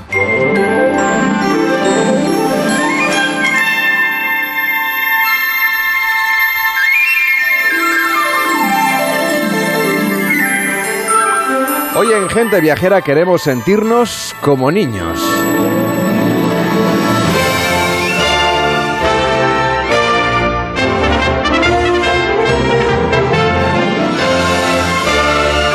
Hemos buscado un destino clásico para vivir la Navidad en familia, Disneyland París, y resulta que hay una castellonense que durante 2022 y también 2023 es embajadora del parque. Es la primera vez que esta distinción la ostenta una española. Es Carmen Yo, ¿qué tal? Muy buenas tardes. Hola, buenas tardes. ¿Cómo es una Navidad en Disneyland París? bueno, pues una Navidad en Disneyland París es entrañable, es el momento más mágico del año, yo creo, es la temporada inolvidable, encantadora, es, muy especial. Pero cuéntanos, danos algún detalle de cómo habéis eh, decorado el parque, los espacios. Tengo entendido que incluso independientemente de la meteorología, nieva en, en Disneyland París en Navidad todos los días. Exactamente, que sea nieve natural o que sea nieve mágica, aquí nieva siempre en Main Street USA y además, bueno, obviamente desde que entramos ya podemos ver toda la magia de la Navidad eh, desde la estación de Main Street USA con todas las decoraciones del 30 aniversario que les hemos dado un giro navideño y ahora tienen pues eh, olas de Navidad y obviamente todos los colores de la temporada.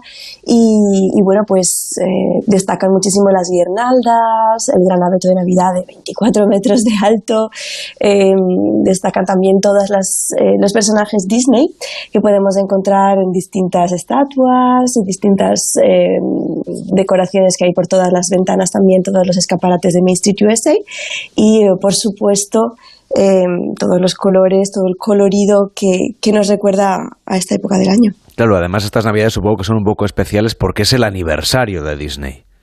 Así es, así es. Y para darle siempre este toque del 30 aniversario, además nuestros equipos han trabajado eh, sobre todo en horticultura, nuestros jardineros de la magia, para darle ese toque eh, brillante eh, a, toda la vegetación y a todas las decoraciones por contar alguna de las novedades. Por ejemplo, que se van a encontrar los viajeros que se acerquen a Disneyland durante estas Navidades.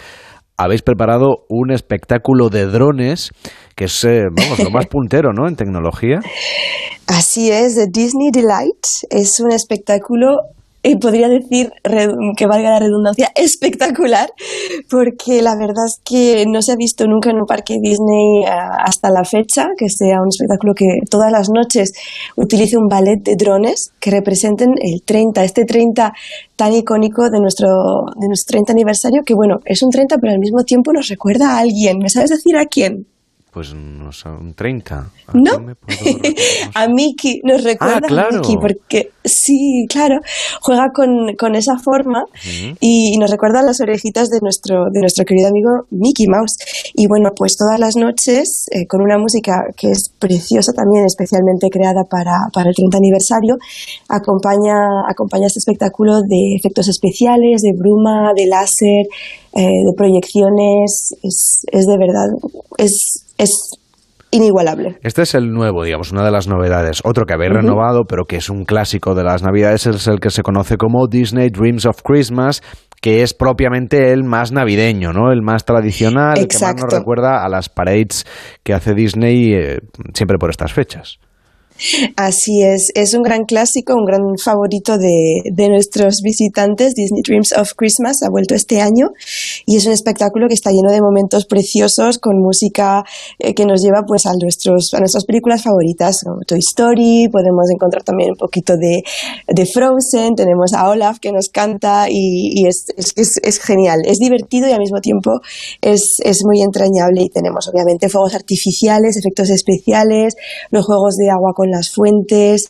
Es, es, yo creo que es uno de mis preferidos. Oye, Papá Noel también se ha instalado en Disneyland, ¿no? ¿Se puede visitar? Por supuesto, Papá Noel pasa a visitarnos y podemos verle en varias ocasiones. Podemos verle como parte de la cabalgata Mickey's Dazzling Christmas Parade, que tiene lugar varias veces al día y nos saluda desde el alto de su carroza hasta el 25 de diciembre. Y también podemos ir a verle y darle nuestra carta en, en Discoveryland, en Videopolis.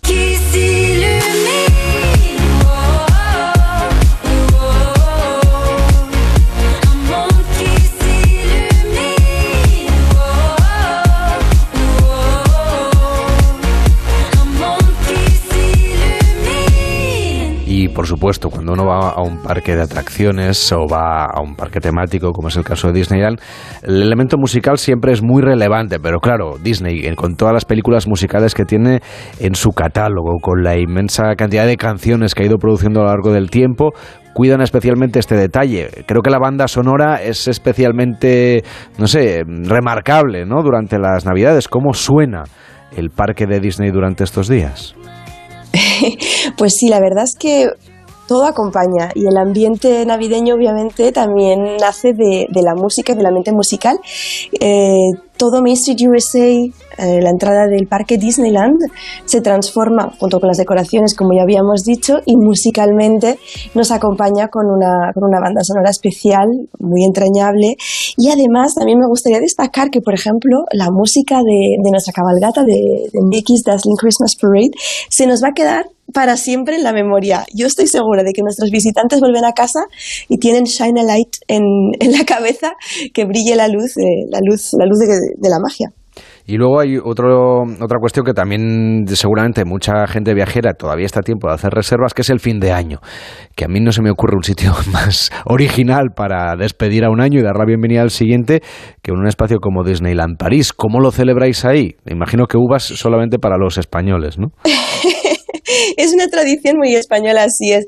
Aquí es una fiesta por, por todo lo alto. Obviamente, desde las 8 de la tarde hasta las 2 de la mañana, nuestro parque Disneyland está abierto, las atracciones están abiertas para poder disfrutarlas, pero además eh, añadimos un toque extra uh, con espectáculos inéditos, espectáculos que, que, se celebran y que tienen lugar solamente, exclusivamente durante esa noche, con fuegos artificiales, con, con muchas sorpresas además. Y, y bueno, este año el, el, tema central obviamente va a ser nuestro 30 aniversario, pero va a haber muchos toques eh, diferentes de varias, varias temáticas Disney, varias películas Disney. Y también te puedo adelantar que habrá un poquito, una sorpresa del, del centenario de la Walt Disney Company, uh -huh. que tendrá lugar el año, a partir del año que viene. Y además, todavía mejor, uh, Quentin y yo, que somos los dos embajadores de Disneyland París 2022-2023, podremos participar este año en, en, esta fiesta, así que tenemos muchas ganas de compartirla con todo el mundo. Ya que nos lo cuentas, ¿cómo es la vida de un embajador de Disney y qué hace una chica de Castellón como tú uh, haciendo de embajadora de Disney en Disneyland París? Pues, pues los embajadores de los parques Disney somos cast members, somos representantes eh, de todos los trabajadores y también del, del, del resort entero. Entonces, eh, mi trabajo consiste en, en, representarles, pero también en, en destacar todo el talento y toda la pasión y toda la magia que nuestros cast members dedican y, producen cada día para que nuestros parques obviamente brillen uh, como lo hacen y además, bueno, pues por ejemplo, como estoy haciendo ahora mismo, también representamos a, la, a, a los parques y, y, a todo el resort para poder hablar con la prensa y poder contar toda nuestra actualidad. ¿Y hay muchos españoles trabajando en Disneyland París? ¿Tienes muchos compañeros pues, de aquí? Somos, sí, somos bastantes, somos bastantes y, y, además, bueno, aquí es que tenemos más de 124 nacionalidades, imagínate, se hablan más de 20 lenguas, tenemos más de 500 tipos diferentes de, de trabajos y de oficios, es un lugar muy, muy rico y muy diverso. Oye, por cierto, y para el año 2023, que decíamos ese va a ser el año del aniversario propiamente de lo que es eh, Disney, como, como factoría de, de entretenimiento y también de ilusión, ¿qué estáis preparando para el año que viene? Si es que nos puedes avanzar alguna cosa. Por ahora muchísimas cosas, pero no te puedo avanzar porque van a ser sorpresas. Así que nos veremos año que viene y yo si quieres te las contaré, pero por ahora me las guardo para que sean sorpresas de verdad muy, muy mágicas. Pues Carmen, muchísimas gracias. Feliz Navidad a Mickey Mouse y a toda la familia y hasta la próxima. Muy buenas tardes. gracias a ti, felices fiestas.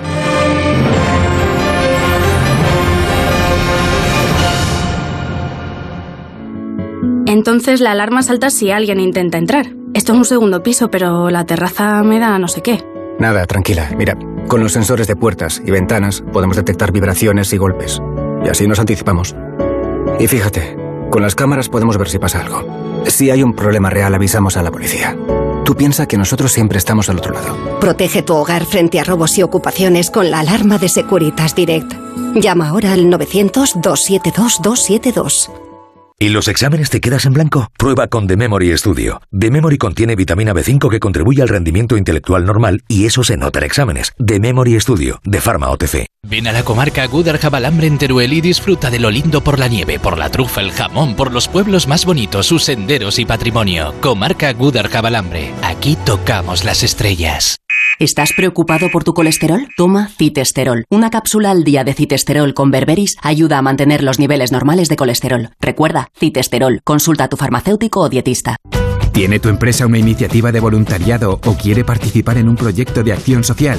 Forética, en colaboración con A3 Media, organiza Give and Gain, la Semana de la Acción Social y el voluntariado de la empresa. Del 12 al 20 de diciembre, entra en forética.org e inscríbete. La oportunidad de mejorar la calidad de vida de las personas en tus manos. Únete. Con el frío es fundamental cuidar de nuestros huesos. Ahora con Flexium puedes. Flexium con manganeso ayuda al mantenimiento de los huesos. Flexium, consulte a su farmacéutico o dietista. El cáncer de mama metastásico es una enfermedad incurable. La mayoría de las pacientes diagnosticadas nos estamos muriendo. Y esto duele. Ponte en mi piel. Porque yo antes era como tú, y tú mañana puedes ser como yo. A pesar de esto, amo la vida. La vida mola. Danos vida. Hazte socio. cancermamametastásico.es Entonces la alarma salta si alguien intenta entrar. Esto es un segundo piso, pero la terraza me da no sé qué. Nada, tranquila. Mira, con los sensores de puertas y ventanas podemos detectar vibraciones y golpes. Y así nos anticipamos. Y fíjate, con las cámaras podemos ver si pasa algo. Si hay un problema real, avisamos a la policía. Tú piensa que nosotros siempre estamos al otro lado. Protege tu hogar frente a robos y ocupaciones con la alarma de Securitas Direct. Llama ahora al 900-272-272. En Onda Cero, gente viajera. Carlas Lamelo. Pues ya es la una y media, son las doce y media en Canarias. Si usted ahora mismo está en una de las ciudades españolas, pues ya habrá visto que está la iluminación navideña puesta y por la noche, claro, pues se encienden. También los supermercados ya están hasta arriba del turrón. Bueno, aunque eso es casi, casi cuando quitan los granizados y los helados del verano, pues ya casi ponen el turrón. Y por si quedaba alguna duda, pues hace ya como unas dos semanas que Abel Caballero prendió sus 11 millones de luces LED por las calles de Vigo, pero hoy queremos hablar de otra Navidad, porque la Navidad ya está a la vuelta de la esquina, pero Elena del Amo nos propone celebrarla algo más lejos, en Budapest, una ciudad en la que tenemos que reconocerlo, tenemos cierta debilidad en gente viajera. Hola Elena, ¿cómo estás? Buenas tardes. ¿Qué tal? Buenas tardes, tú eres, tú eres, más entusiasta de Budapest que de la Navidad, me parece. No tienes mucho espíritu navideño, me han dicho. me has pillado. De la Navidad no soy mucho, pero sí que soy muy de Budapest. Y esta ciudad, que de verdad es una de las capitales más imperiales y más aristocráticas de Europa, mm, te gusta o no la Navidad, ahí te tiene que gustar sí o sí, porque la Navidad a Budapest le sienta como un guante. La decoran preciosa, todo lleno de luz, con un ambiente increíble y una programación repleta, bueno, pues de conciertos y de planes, tanto para los que van en familia como para los más fiesteros, ya te contaré. Pero es que además también el tamaño de Budapest y su distancia con España, pues ayudan bastante a que sea una escapada, o al menos a mí me lo parece, pues perfecta para estas fechas. Porque fíjate, son dos horas y media de avión, que es, mm, bueno, pues ya es un viaje, pero es muy llevadero. Tienes vuelos directos desde casi una decena de aeropuertos y en ocasiones, en temporada alta ya se sabe que no van a ser 100 euros ida y vuelta, pero en algunas, el que lo haya comprado con antelación o el que tenga mucha suerte, todavía pilla un billete de, de ida y vuelta por 100 euros o poco, o poco más, que es muy razonable.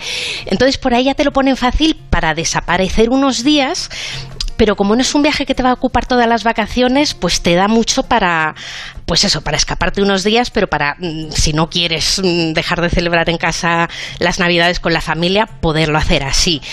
Y luego la ciudad mm, tiene otro aliciente, que es que es, grande con todo lo que te puede ofrecer una gran capital de Europa, repleta de, de, capas y más capas de historia, pero no es una ciudad descomunal, o sea que en unos cuatro días, quizá un poquito más, pero cuatro días bien aprovechados, ya te dan para ver lo esencial sin ir a la carrera y para disfrutar de los pluses que, en estas fechas le añade la Navidad. Claro, imagino que también tienen mercadillos, ¿no? Por ahí.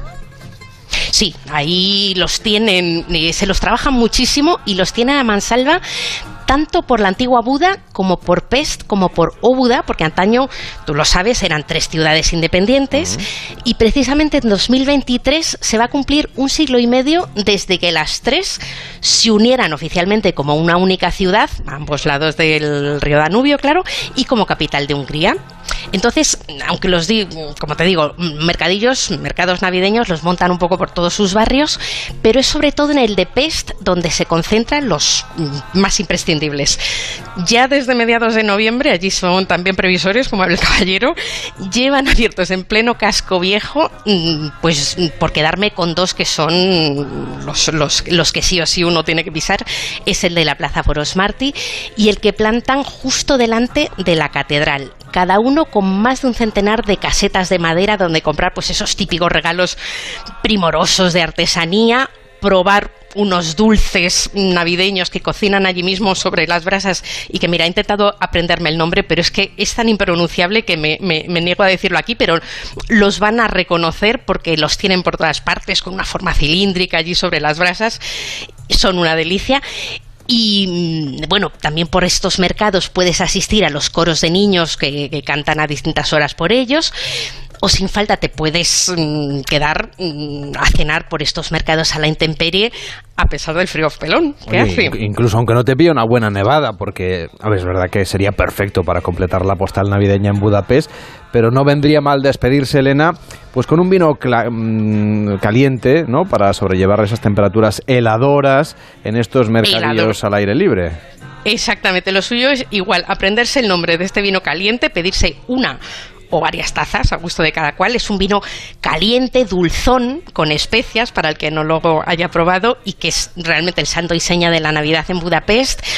O para entrar en calor también te puedes pedir unas buenas rondas de cervezas locales que las hacen riquísimas. O más peligroso, pero más eficaz para no quedarte pajarito, son los tragos del palinka, que es el aguardiente local puede tener hasta ochenta y tantos grados y me da que ha salvado a más de uno de una congelación segura porque mm, con el frío que hace parece mentira la cantidad de vecinos y de visitantes que se reúnen a comer y a cenar hasta deshoras, hasta bien tarde, por los restaurantes a la intemperie de estos mercadillos que te digo están a tope de, ambiente hasta bien entrada la noche. Y ya sin echar mano del alcohol, pues también ayudan a combatir el frío. Los gulash, las salchichas gigantescas y los guisotes, esos húngaros, siempre con mucha caloría que sirven por los puestos que los preparan por allí, o más inocentemente puedes entrar en calor o al menos intentando, intentarlo calzándote unos patines por el puñado de pistas de hielo que se esparcen por toda la ciudad. Incluso podríamos llevarnos un bañador también para entrar en calor, aunque parezca un contrasentido. Pues sí, porque Budapest es también famosísima por sus aguas termales y una de las imágenes más insólitas de la Navidad por allí son las fiestas que se organizan por las piscinas al aire libre, ¿eh? también en invierno y también en Navidad, por su balneario de Szecheny, que es una maravilla neobarroca, bueno, es una de las imágenes mm, más inevitables de, de Budapest. Allí, al borde de estas piscinas, como digo, al aire libre, puede haber incluso nieve, pero como el agua sale tan calentita, pues este balneario pues nos estaba contando Elena del Amo cómo es este balneario. Cuéntanos, que te hemos perdido ahí nada, un segundito. Nos hablabas no, no, pues es un balneario. Es claro, pues es un balneario del siglo XIX de estilo neobarroco con unas piscinas al aire libre que, como te decía, incluso, incluso en invierno, con el frío pelón que hace por allí, se mantiene abierto porque el agua Mm, surge de la tierra muy caliente, entonces la gente está, por fuera puede haber perfectamente nieve, pero la gente se está bañando eh, al aire libre con ese agua tan, tan calentita y en Navidad no veas las fiestas de música electrónica que se montan, o sea que mm, están abiertos. Es, es, uno de los balnearios más inevitables y más representativos de, de, Budapest, pero también están abiertos, aunque ya estos sí ha cubierto, el balneario decimonónico también de Gellert, que mm, lo mismo algunos recuerdan todavía aquel mítico anuncio de los cuerpos Danone con una piscina preciosa de columnas, pues ese era el balneario de, de Gellert, también en, Budapest.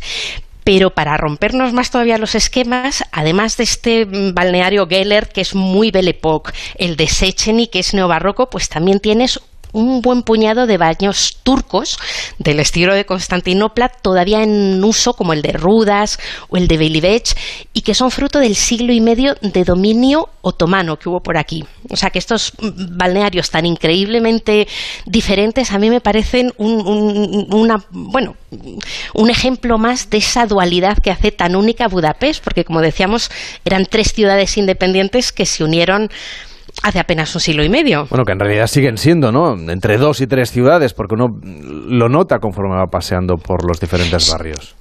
Exactamente, tienes, o sea, en la, parte de Buda, que es la parte presidida por el castillo, es más verde, más boscosa, más en las colinas, más aristocrática. Bajas del otro lado del Danubio, cruzando pues, esos puentes preciosos que atraviesan el río, y ahí te queda Pest, que es más grande, más obrera, pero también tremendamente monumental. Y, a ver, aquí hubo, en Budapest se asentaron tres imperios. Del imperio romano es cierto que queda, hace, ya, ha llovido ya de aquello, queda poquita cosa, pero sí está muy presente el legado del imperio turco, el siglo y medio bajo dominio otomano. Lo, veíamos en, algunos de estos eh, hammams, estos baños turcos, pero se nota mucho también en ciertas tradiciones, en la cocina, y se nota muchísimo también el legado que dejaron los años de gloria del imperio austrohúngaro cuando Budapest llegó a rivalizar con la mismísima París y se llenó pues eso de palacios, de cafés, de paseos tan aristocráticos como la avenida Andrasi, que fue una versión local de los Campos Elíseos. Entonces, mm, tiene muchas capas, pero por si le faltaran ingredientes y capas de historia, sobre todo este regusto imperial se superpone pues todo lo que le ocurrió a esta ciudad en el siglo XX, todas sus cicatrices. Aquí se pasó en solo un siglo de la monarquía al fascismo, eh, la capital sufrió tremendamente los bombardeos de la Segunda Guerra Mundial, de ahí a 40 años de comunismo, con mazacotes de corte soviético que de cuando en cuando despuntan incluso por, incluso por sus barrios más elegantes. Pues nos gusta muchísimo este recorrido que nos estás haciendo, Elena de la Moy, por Budapest, una ciudad diferente para disfrutar de unas navidades también diferentes. Cuídate mucho y nos vemos en, en unos días. Claro que sí, un abrazo. Hasta la próxima. Gente Viajera, el programa de viajes de Onda Cero con Carlas Lamelo. Questa di Marinella è la storia vera che scivolò nel fiume a primavera.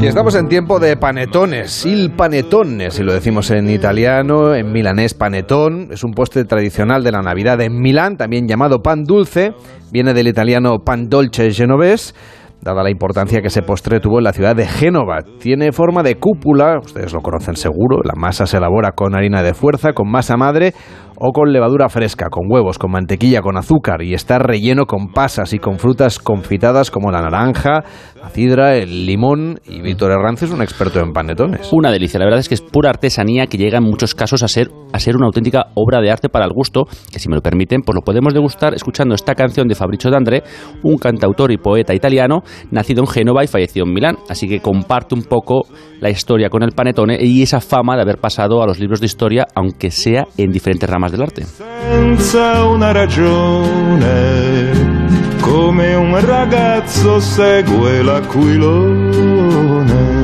Es originario de esta zona del antiguo milanesado español, en concreto en torno a 1470, y aunque ya los antiguos romanos fueron los primeros en endulzar un pan con levadura y miel, su testimonio se presenta en una pintura del siglo XVI de Bruegel el Viejo y en un libro de recetas de Bartolomeo Scapi, cocinero personal de papas y emperadores en los tiempos de Carlos V. Y me pregunto yo si el uso de la fruta, de la fruta escarchada no tendrá algo que ver con el roscón de reyes, pero bueno, hay muchas leyendas sobre su origen y este panetón o pan de Pascua eh, llamado así en muchos países hispanohablantes, era el favorito del joven aristócrata Uñeto Atelani di Futi, que se enamoró de la hija de un pastelero de Milán y para demostrarle su amor se hizo pasar por aprendiz de pastelero, se inventó este pan azucarado con forma de cúpula a base de frutas confitadas y bueno, a partir de entonces pues los milaneses empezaron a acudir en masa a la pastelería a pedir el pan de Tony, que era el nombre de, eh, falso del ayudante del pastelero. Y además tiene una indicación geográfica y una denominación de origen protegida, sobre todo porque cada vez hay más panetones por ahí, pero no se crea que los mejores no solamente están en Italia, también en España. Raúl Asencio es maestro pastelero y acaba de volver de Roma con la medalla de bronce al mejor panetone clásico del mundo. Hola Raúl, ¿qué tal? Buenas tardes. Hola, buenas tardes, buenas tardes. Eh, Bueno, usted no es la primera vez que le dan un premio de estas características. ¿Cómo se ha sentido al revalidar esta medalla? Bueno, pues esto siempre es una alegría muy grande, sobre todo alegría porque hay un equipo de gente trabajando aquí en nuestra casa y que ellos se merecen, se merecen estas cosas y, y va siempre dirigido a ellos, siempre, siempre para ellos. Oiga, ¿y dónde está el secreto para hablarle de tú a tú a los italianos en la producción artesanal de esta cosa tan maravillosa que es el panetone? Bueno, el panetone es un producto que se puede hacer de muchas maneras, pero cuando se hace con, con rigor, pues se hace con masa madre natural, se hace sin levadura de, de esta de pastilla, se hace con, bueno, con los ingredientes, con harina de fuerza correcta, con yema de huevo, con mantequilla, se hace en condiciones, se hace con fermentaciones muy largas, se hace con, con tres refrescos de masa madre, luego con dos, en, dos, en- dos amasados, mm, se hace con, mucho cariño. Le he de confesar que he estado tomando su panetón esta semana porque nos, en fin, nos sorprendieron con uno en la final del Campeonato Nacional de Golf de Onda Cero el pasado fin de semana. Y ha sido una experiencia maravillosa porque además el panetone, eh, yo siempre lo digo, que hay que tomárselo unos días antes de Navidad porque cuando llega el día de Navidad pues uno ya está, cuando llega a los postres, la hora del turrón, pues ya casi no puede con más, ¿no? Entonces imagino que ustedes también están vendiendo, espero, panetones en estas fechas previas. Nosotros hemos conseguido desestacionalizar el panetone y realmente Eso nosotros fabricamos el panetone todas las semanas. Efectivamente, y lógicamente cuando llega la Navidad es cuando es la gran la gran fiesta del panetone y cuando cuando es la gran venta. Pero nosotros, bueno, eh, eh, incluso hacemos panetone con helado y panetones rellenos con, con cremas de, de avellana, o sea que hemos hemos hecho del panetone un producto de todo el año y, y eso es una cosa que, que nos viene muy bien de, de, de desestacionalizar el producto. Ustedes, de hecho, llevan endulzando la vida de los españoles pues ya desde hace más de 270 años. Son siete generaciones de maestros confiteros. Ahí tienen esos eh, panetones artesanados, eh, artesanos elaborados en Aspe, en Alicante, que creo además que se pueden comprar por Internet, ¿verdad? Efectivamente, o sea, tenemos nuestra página web para que cualquier persona de todo el territorio nacional, incluso extranjeros, puedan, puedan comprar nuestros panetones, que además que los vendemos sin gastos de envío, o sea, nos hacemos cargo de los gastos de envío para que todavía sea un aliciente mayor el, el obtener nuestros productos. comprarlos online y también ver cómo se fabrican, que hay un vídeo en la página web que tienen subido que se puede ver cómo se fabrican los, los panetones. Y pero cuéntenos, ¿cuál es el, el más demandado eh, por sus clientes? Pues mm, tenemos seis variedades. Tenemos el de el milanés que llamamos por por aquello de que de que es el clásico que está hecho con frutas. Luego tenemos el de naranja y chocolate. Tenemos el de rocher que está hecho con, con avellanas y, chocolate negro. El de tofe con, con chocolate y el que el que más el que más se vende de todos es el de bombón. Es un panetone que está hecho con chocolate y además en la masa se le agrega eh, cacao con aceite de oliva. Qué maravilla. Raúl Asencio, muchísimas gracias por acompañarnos desde Aspe, en Alicante. Le encuentran ustedes en raulasencio.es para pedir su panetone. Cuídese mucho, que vaya bien. Muy buenas tardes. Aquí estamos para lo que ustedes deseen. Hacemos Buenas un- tardes. Buenas tardes. Hacemos una pausa en Gente Viajera y nos vamos a Kioto, a Japón. En Onda Cero, gente viajera. Carlas Lamelo. Las mujeres mayores son víctimas invisibles. Ante la violencia, denuncia. En la Comunidad de Madrid trabajamos para erradicarla. Llama al 012 Mujer. Estamos a tu lado. Pacto de Estado contra la Violencia de Género. Comunidad de Madrid. Aquí, en la Comunidad de Madrid, todos podemos tener un pueblo. Contamos con más de 140 pueblos de menos de 20.000 habitantes. Pequeños, bonitos, con mucho encanto, rodeados de naturaleza, con los mejores servicios públicos y sistemas de conectividad. Vente, estamos muy cerca. Comunidad de Madrid. Las mujeres mayores son víctimas invisibles. Ante la violencia, denuncia. En la Comunidad de Madrid trabajamos para erradicarla. Llama al 012 Mujer. Estamos a tu lado. Pacto de Estado contra la Violencia de Género. Comunidad de Madrid. Reparar esa bici que llevaba tantos años en el trastero para salir a dar una vuelta es un plan redondo.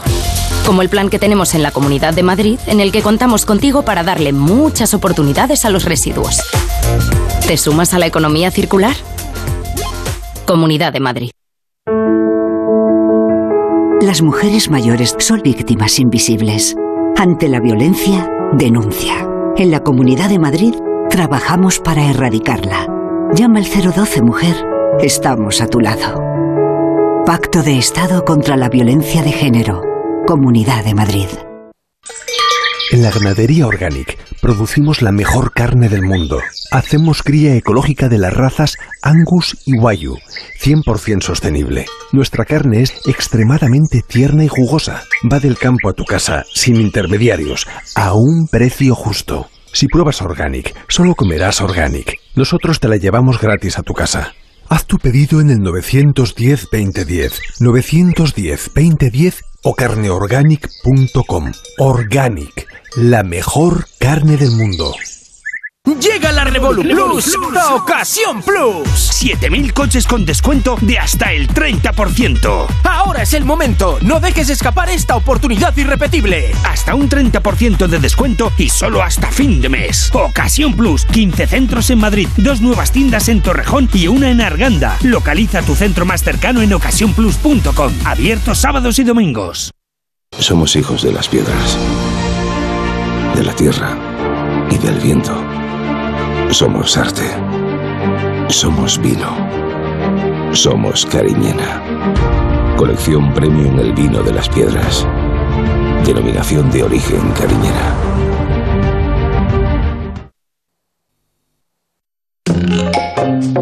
Gente Viajera, el programa de viajes de Onda Cero con Carlas Lamelo.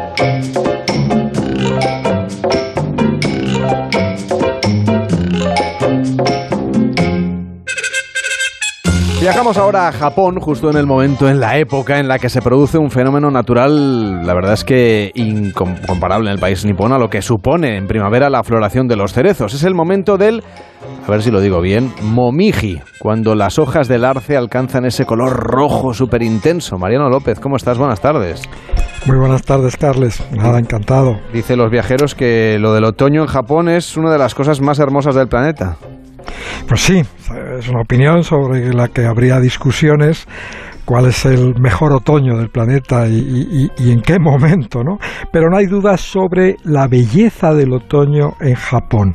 Un otoño que ha fascinado a viajeros, artistas y naturalistas durante siglos y que ahora, a principios de diciembre, alcanza, sobre todo en el sur del Japón, un momento especial con la coloración final de las hojas del arce, un rojo muy muy intenso que se añade a los amarillos, los marrones, a la espléndida gama de colores con la que se visten los bosques y los jardines japoneses en esta época del año, un momento tan importante en Japón como para que exista una palabra en japonés, la palabra momijigari, para nombrar la búsqueda de las hojas del arce, esa actividad como el que busca setas, bueno, pues buscar las hojas del arce, hojas que por cierto también se comen en Japón, fritas en tempura, como aperitivo o como postre con una taza de té. ¿Y cuál sería, Mariano, a tu juicio, el mejor lugar para observar este fenómeno en Japón? Pues para mi gusto Kioto. Kioto porque en el entorno natural del Kioto, en las montañas, hay unos bosques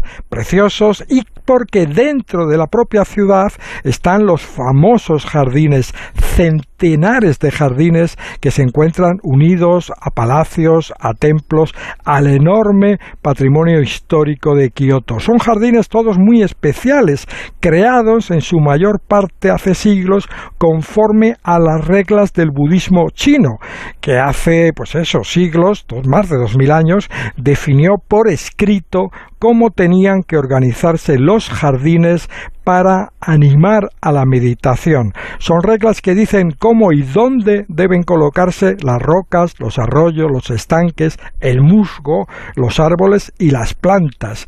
Unas reglas con las que los jardines japoneses tratan de representar un espacio natural ya existente y captar lo más importante, su belleza.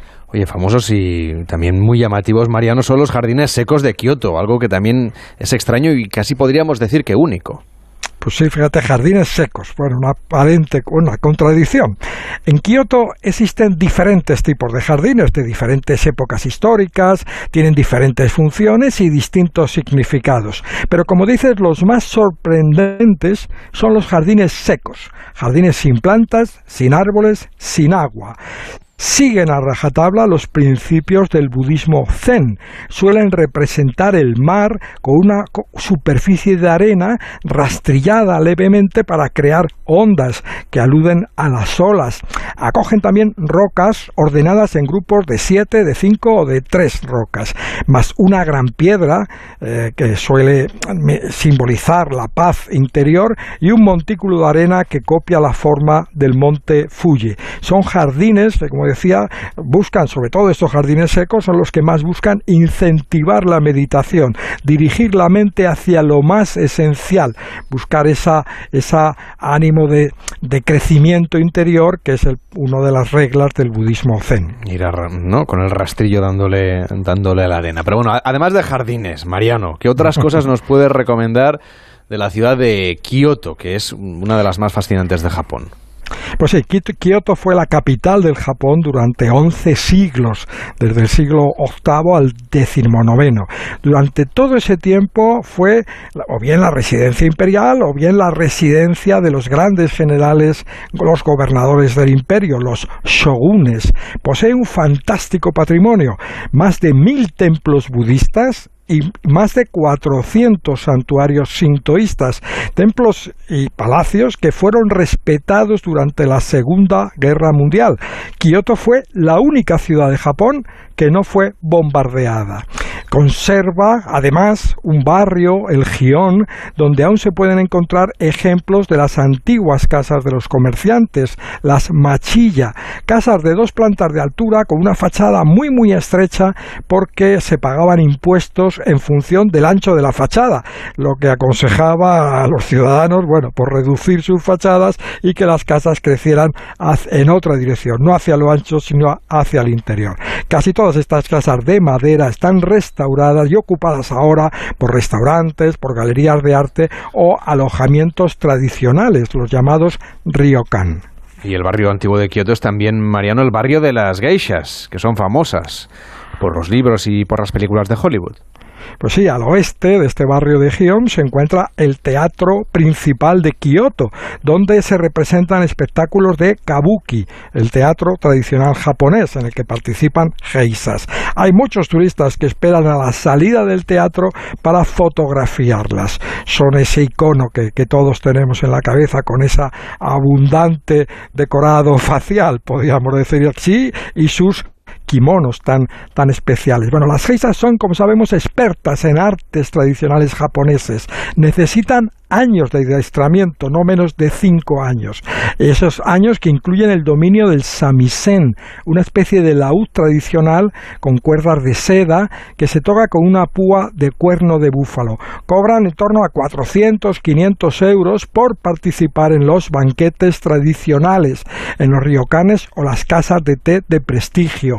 Allí las geisas se encargan de las normas de protocolo, de la música y de las narraciones de las tradiciones antiguas con las que realzan el valor del banquete. Pues estamos visitando gente viajera, con gente viajera esta ciudad de Kioto, es una de las capitales históricas de Japón, pero ya saben que Mariano López lo que hace es traernos música para despedir hoy el programa. Pues sí, música eh, que fíjate, no me he atrevido con música de salaúd tradicional de las geisas, porque bueno, es una música muy especial, pero sí con una música que podíamos decir representa y sintoniza con esa otra parte de Kioto, con la parte más moderna de la ciudad, que ha crecido, que creció sobre todo a partir de, de la llegada del tren bala, del Shinkansen. Ese fue el momento en que la ciudad, bueno, pues podía crecer, enlazó con Tokio, con otras capitales, y es esa parte moderna en donde, bueno, pues tiene un mayor impacto eh, eh, la música nueva de, Japón, la música del J-pop, es la J eh, de la música moderna, y la música electrónica, que son las que ahora triunfan más en Japón. Así que lo que he traído es el número uno esta semana del pop japonés, Can't Stop Loving You, una recreación de un tema clásico de la música soul grabada por dos hermanas, Namichi y Mana, que han formado un dúo bautizado con el nombre del teclado que convierte, atención, el alfabético fonético japonés, el alfabético, el alfabético, el alfabeto fonético japonés en caracteres escritos, el teclado Tamanaramen. El dúo, las dos hermanas cantan, tocan, interpretan ese tema que fusiona el soul, el dudual, la electrónica y los aires navideños. Can't Stop Loving You, no puedo dejar de amarte.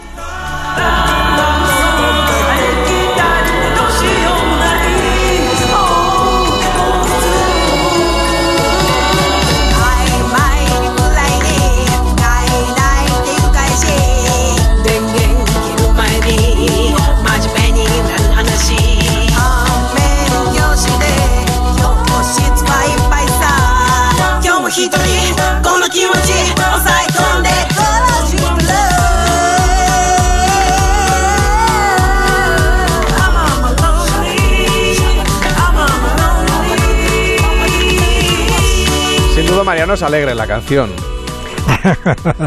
es sin duda alegre. Y fíjate, son gente muy joven este dúo, estas dos hermanas, como otros eh, artistas del pop, que procuran impactar en las audiencias no solamente por la música, como decías, es alegre y tiene ese aire un poco a lo Britney Spears, ¿no? De Navidad, sino porque también eh, promueven unos vídeos muy, muy llamativos. Yo animo a, buscar este vídeo de Taman Adamen, porque bueno, pues todos son ideas y novedades. Fíjate que está cantada en y en inglés a la vez. Eh, son estos, estas músicas que a veces nos resultan muy, muy lejanas, pero que bueno, luego también son copiadas o seguidas en otras partes del planeta, en Estados Unidos, y nos terminan terminan parte de sus ideas llegando hasta nosotros, eh, bueno, para, para animar nuestros oídos, para estimularlos, que llegan en este caso de un lugar tan clásico, tan, tan histórico como es Kioto. Cuídate mucho, hasta la semana que viene. Ahora llega Noticias Fin de Semana con Juan Diego Guerrero.